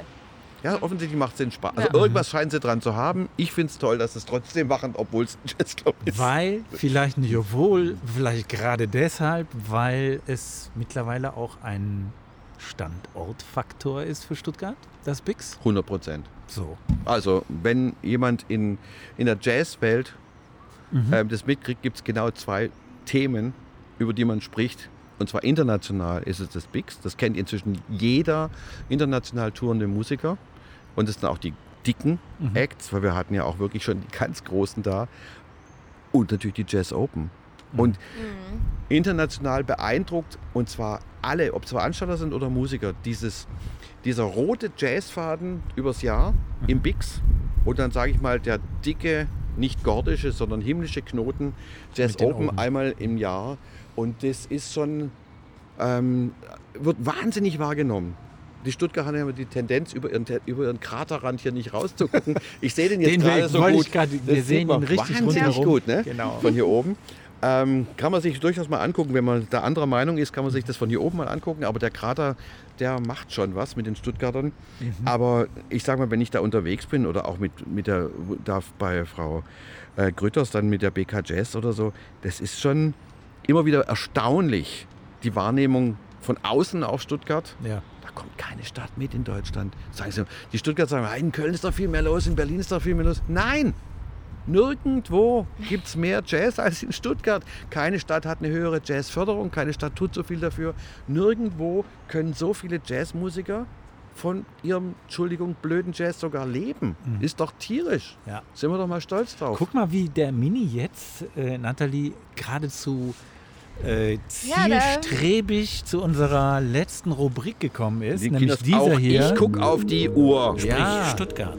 Fragebogen. So, und jetzt musst du dir noch zehn Minuten Zeit nehmen für diesen verdammten Acht. Fragebogen. Aber wir sind ja schon ein bisschen in der Thematik drin mit Stuttgart und du hast gerade schon so ein bisschen davon geredet, äh, Stuttgart als Jazz-Standort und das Bix. Ist es für dich auch der schönste Ort in Stuttgart oder gibt es da noch andere Orte? Nein. Nein, der schönste Ort in Stuttgart ist auf gar keinen Fall einer, an dem man auch arbeitet. Das kann ja wohl nicht wahr sein. Doch, für manche für, ist das vielleicht, so. Ehrlich? Ja. Also ich gehe auch ganz gerne mal ja, jetzt. Och, was mache ich denn ganz gerne mal? Ich gehe auch ganz gerne mal in der Olgastraße shoppen. Das sind so die paar Läden, die ich brauche, sind alle dort zum Beispiel. Moment, in der Olgastraße. Shoppen in der Olgastraße. Jetzt, jetzt, jetzt muss ich aber mal. Äh, also, Untere Olgastraße, ja gut, ihr da gibt's den Blumenladen. Ja. da gibt es den Blumenladen, dann gibt es da einen Klamottenladen. Guck mal hier, die, das ist alles von dem Früher war da dieser Musik, Musik äh, Musikhändler, der ist jetzt im Westen gezogen, der die ganzen... Hans Schweizer? Ja, Hans Schweizer. Nein, der ist jetzt hier vorne, der ist hier vorne jetzt. Ist ja nicht im Westen. Der ist, nein, der ist jetzt zusammen simuliert, der Hans Schweizer, mit dem habe ich ah, ein tolles Interview gemacht. Gott gleich an. Siehst du? Ähm, das war, der kann was erzählen. Ja, hey, der Hans Schweizer, der hat in den 50er Jahren noch Mundstücke für Louis Armstrong gedreht. Guck mal, den könnte ich doch auch mal einen Strich das, könnten wir den. Hey. Das ist auch spannend an. Ja, der, Idee. Hey, bei dem, kam der, bei dem kam der Hendrix in den Laden, nachdem sie in Frankfurt alle Infektgeräte geklaut man haben. sich das dann nicht wirklich passiert, oder? Das, das ist alles passiert. Ich habe es doch gesehen. Check den Schweizer aus. das fällt euch. Irgendwie. Hey, der Schweizer ist da ab. Der Hans Schweizer. Ja, ich, ich rufe ihn an. The Man. Ich rufe ihn an. Ist gut. The nee, Man. Mama, Entschuldigung, Mama. da bin ich. Und du machst wieder Best Buddy. Ja, ich mache Best Buddy, kein Problem. Aber der ist der Hammer, der Typ. Ja, es ist wahr. Es ist wahr. Und Sag du meiner Frau Bescheid hier. Ja, ja. Ich soll Olga Straße. Hier, da, hier, sag mal. Hi, äh, Frau von Mini Schulz. Leider brauchen wir noch ein paar Minuten. Wir sind noch nicht ganz am Ende, aber er freut sich bestimmt dann riesig, die Kinder rechtzeitig ins Bett zu bringen und zu baden. Super. Entschuldigung, mittendrin. noch acht Minuten. Noch acht Minuten. Was? Noch acht Minuten. Nicht schimpfen. Danke. Tschüss. nicht schimpfen. Okay. Habe ich gesagt, nicht schimpfen? Nein, ich habe gesagt, nicht schimpfen. Einfach so. Okay. Ich weiß ja nicht, ob deine Frau streng ist. Aber das wollen wir jetzt gar nicht, das wollen wir gar nicht wissen, sondern äh, wir waren bei Hans Schweizer an der Olga-Straße. Warum darf ich denn nach, ich nicht mal mit irgendwem darüber sprechen, wie, schwer, wie, schwer, wie, wie streng die ist? Aber das ist ja nicht richtig. Okay, Hans Schweizer, der ist jetzt hier vorne am, am, Charlottenplatz, im, genau. in dem, da wo es auch die CDs gibt. Einklang. Einklang. Die haben sich jetzt simuliert. Total geiler Laden. Ja, absolut. Musikinstrumente und Silberlinge. Total geil. Also gut. gut. Olga-Straße gehst du einkaufen. Wollt ihr noch irgendwas wissen? Ja, ne, wir, ja gut, äh, dass wir die Olga-Straße als Einkaufsstraße Markt, jetzt Ich mag adeln. die Markthalle wahnsinnig gern, Super. Leute. Mhm. Waren wir mit Christiane Lange. Die ist einfach ja, schön. Ist da schön. kann man toll einkaufen. Und dann gibt es natürlich einen Spielzeugladen, das finde ich auch mal super. Jetzt ja. hast du gesagt, was, was dir gut gefehlt, äh, gefällt, aber was fehlt dir in Stuttgart? Gibt es da was? Also jazzmäßig ja scheinbar nicht, laut dir. Aber gibt es sonst. Also das Kulturangebot in Stuttgart ist Weltklasse, basta, Punkt, fertig, brauche ich überhaupt nicht noch mehr, es geht gar nicht. So. Wir brauchen vielleicht mal eine gescheite neue Halle, dass die Orchester mal richtig klingen und die Facilitäten funktionieren. Aber bitte, bitte lass uns diesen Schrott von dieser diese B27 oder wie auch immer 14, dieses Ding 14, 14, heißt ja. dass Ja. das hier irgendwie endlich gelöst wird. Ich habe große Hoffnung, ich setze große Hoffnung in dieses IBA 27 Projekt, dass da wirklich was passiert. Ähm, ich höre sehr viel Gutes, ich äh, arbeite mit, wo ich kann und das ist was, was mich irrsinnig aufregt und ähm, dann Ja, müssen wir glaube, das endlich dicht kriegen. Genau, das ist, glaube ich, Das unser große Thema. das Riesenthema, Ja, das ja. wir äh, durch diesen Podcast auch schleifen und zerren. Wir hatten äh, Cem Arad da, der den Entwurf gemacht hat für eine neue B14. Jeder möge den Podcast hören, auf die Webseite gehen und gucken. Ähm, es gibt Ideen, es gibt es. Man muss es einfach nur machen. Das ist, äh, aber an dem Punkt stand man ja offenbar ein paar Mal. Gut, gut, gut. Ähm, mit wem würdest du in Stuttgart gerne mal ins Gespräch kommen? Der nicht aus deiner Blase ist. Und außer uns natürlich. Und außer uns. ja, jetzt musst du ein bisschen Mit denken. wem? ja. Also ja. ich- Ich bin mit vielen sehr tollen Menschen im Gespräch, mit wem ich noch nie gesprochen habe, mit wem ich noch nie mich habe unterhalten dürfen oder der mit mir nie sprechen will. Wer will mit mir denn nie sprechen? Ich darf mit dem nie sprechen. Na, du darfst Ich mit darf- jedem sprechen, aber Nein, aber wo Gelegenheit. ich muss ehrlich sagen, ich bin ziemlich glücklich. Es gibt, was mir noch ein bisschen fehlt, ist, ja doch, mir fehlt der Kontakt zu bildenden Künstlern. ah, guck. Da würde ich mal sagen, da bin ich unterbelichtet. Und das fehlt mir. So. Da war wieder mein F. Mir fehlt nämlich gerade ein Zahn. Da hat meine Mini Schulz Tochter fehlt ein rausgehauen. Ich sehe nämlich echt Seine ganz Tochter kacke hat aus. ihm einen Zahn rausgeschlagen. Nein, die Espresso-Tasse meiner Die Tochter. Espresso-Tasse der Tochter, Die ist aber erst ein Jahr alt. die am kurzen Arm der Tochter war, hat dir den Zahn ausgeschlagen. Gib ich Die ist das aber erst ein wieder? Jahr. Ja, jetzt ja, machen wir mal sie ja schnell. nix, da kann sie ja nichts dafür. Nein, die ist ja durfte. So, Kehrwoche in Stuttgart ist für mich. Kehrwoche Ja, ist für mich. ist für mich, dass ich ähm, mich um andere Menschen kümmere, so viel ich kann. Meine Kehrwoche Ach, schreiben wir das mit ist deine C. Psycho... Ah, ah, Care. Kehrwoche auch. Hey, das hatten wir noch nicht. Was denn? Nein, das hat man noch nicht. Ist gut. Und ein gut. perfekter Abend in Stuttgart ist für mich. Alles läuft, alle Konzerte laufen, das Publikum ist glücklich. Oh, das hast du aber doch häufig. Ja, gibt du viele, viele perfekte, perfekte Abende. Abende. Und ich gehe nach Hause und finde es toll, dass ich meine Ruhe habe. Nein, und alle sind glücklich, ist doch super. Guck. Du darfst noch. Ich darf noch. Ja, na klar. Wir haben Dann noch. ähm, gibt noch. es unser Standort auch äh, sehr schön her. Wir blicken hier auf die Baustelle. Wie findest du Stuttgart 21? Was ist es für dich? ah, jetzt. Für mich ist es ein absolut positiv besetztes Zusa zu Zukunftsthema, denn ich glaube, ähm, das ist die einzige Möglichkeit, die kulturelle Vielfalt in dieser Stadt und dieser Region zu erhalten. Weil wenn hier nichts läuft, dann fehlt uns nämlich das entscheidende, der entscheidende Input ähm, für die Kultur. Ich sage es mal ganz banal, die Kohle. Weil nämlich, wenn hier keine Steuernahmen mehr sind und es gibt nur noch Elektrofahrzeuge und das Motorenwerk fällt weg oder dies oder das, oder es kommen keine neuen Ideen nach Stuttgart, dann ähm, wird uns ganz viel verlustig gehen. Und ich glaube, durch diese neuen Ecken, die da entstehen werden, vielleicht neue Hallen, vielleicht neue versteckte Plätze, neue Dinge, die entdeckt werden, es ist immer eine Chance für die Kultur, dass was passiert. Es ist doch grandios, wenn was passiert. Das ist das Allerbeste, was passieren kann. Ja, das ist natürlich ein bisschen unangenehm. Es gibt Dreck und es gibt eine ganze Weile Dreck, aber Leute, pff, das Leben ist sowieso schleimig, dreckig und führt zum Tod. Was soll's? Also komm, los Kann man auch Stuttgart 21 machen. Ich finde das gut, dass die Zahl der, ähm, ich sage mal, nach vorne Denker in diesem Podcast, was Stuttgart 21 angeht, äh, langsam immer mehr werden. Also man, man hat, ich glaube, ähm, mittlerweile auch das Gefühl, es könnte jetzt mal fertig werden. Äh, Und wenn man die Baustelle von hier oben anguckt, dann sieht man auch, Es hat dass sich es, schon was getan. es hat sich was getan. Ja, Ähm, aber und und äh, es, es dauert so lange, es dauert, Entschuldigung, Ja, ja, jeder, der schon mal außer- gebaut hat und sei es nur ein neues Bad eingebaut hat, weiß, Mhm. es ist nie, wie man es plant. Und wenn du anfängst zu bauen, ist es sowieso schon das Ende der Planung. Das ist Wurst wo und das ist ein super Investment, das kommt hinten wieder raus. Wir sollen froh sein, dass das hier äh, Stadt, Land, Fluss, Quatsch, Stadt, Land, Bund ähm, auf die lo- losgegangen ist und das gemacht hat. Natürlich sind ein paar Bäume ab, aber es werden, ich glaube, das wissen viele nicht, jedes Jahr werden in Stuttgart 800 Bäume gefällt. Ja. und viele mehr gepflanzt. ja, es ist halt so. Das Leben ähm, geht weiter und es geht vorwärts und dann entsteht was Neues woanders.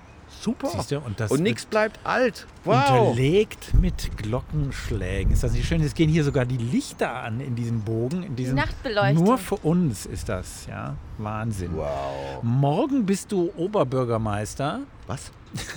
Nein, bitte nicht. Deine Hypothetische. Nein, bitte nicht. In Nein. Stuttgart, was nimmst du als erstes in Angriff? Ja, dann als, jetzt hast du, ja, genau. Was, was ich als du erstes in Angriff nehme? Ich würde als allererstes eine sehr große ähm, Wiebeles Bäckerei mitten auf dem Rathausplatz eröffnen oh, ja. und den Leuten klar machen, dass es im Grunde das beste Gebäck ist, was die Menschheit überhaupt essen kann, sind Wiebele. Und damit würde ich eine fantastische Sympathie ähm, äh, Sympathiekampagne für die ganze Welt auf die Reihe bringen. Und man könnte, das Tolle ist, man kann Bibele sogar mit dem Flugzeug abwerfen. So, bitte jetzt eine vernünftige Frage. Ja, jetzt kommt, jetzt kommt die, nee, die, Ich fand die Antwort auch vernünftig. Ich würde die Bäckerei besuchen. Also, das ist jetzt die sehr fand ich auch. Also, Gut, wir haben äh, am Schluss. Irre. wir haben am Schluss immer dieselbe Frage. Sprich, Stuttgart plant eine Stuttgart-Soap. Wie lautet denn der Titel? Eine Stuttgart Soap. Eine mhm. Stuttgart Soap. Jetzt muss was Schlaues kommen.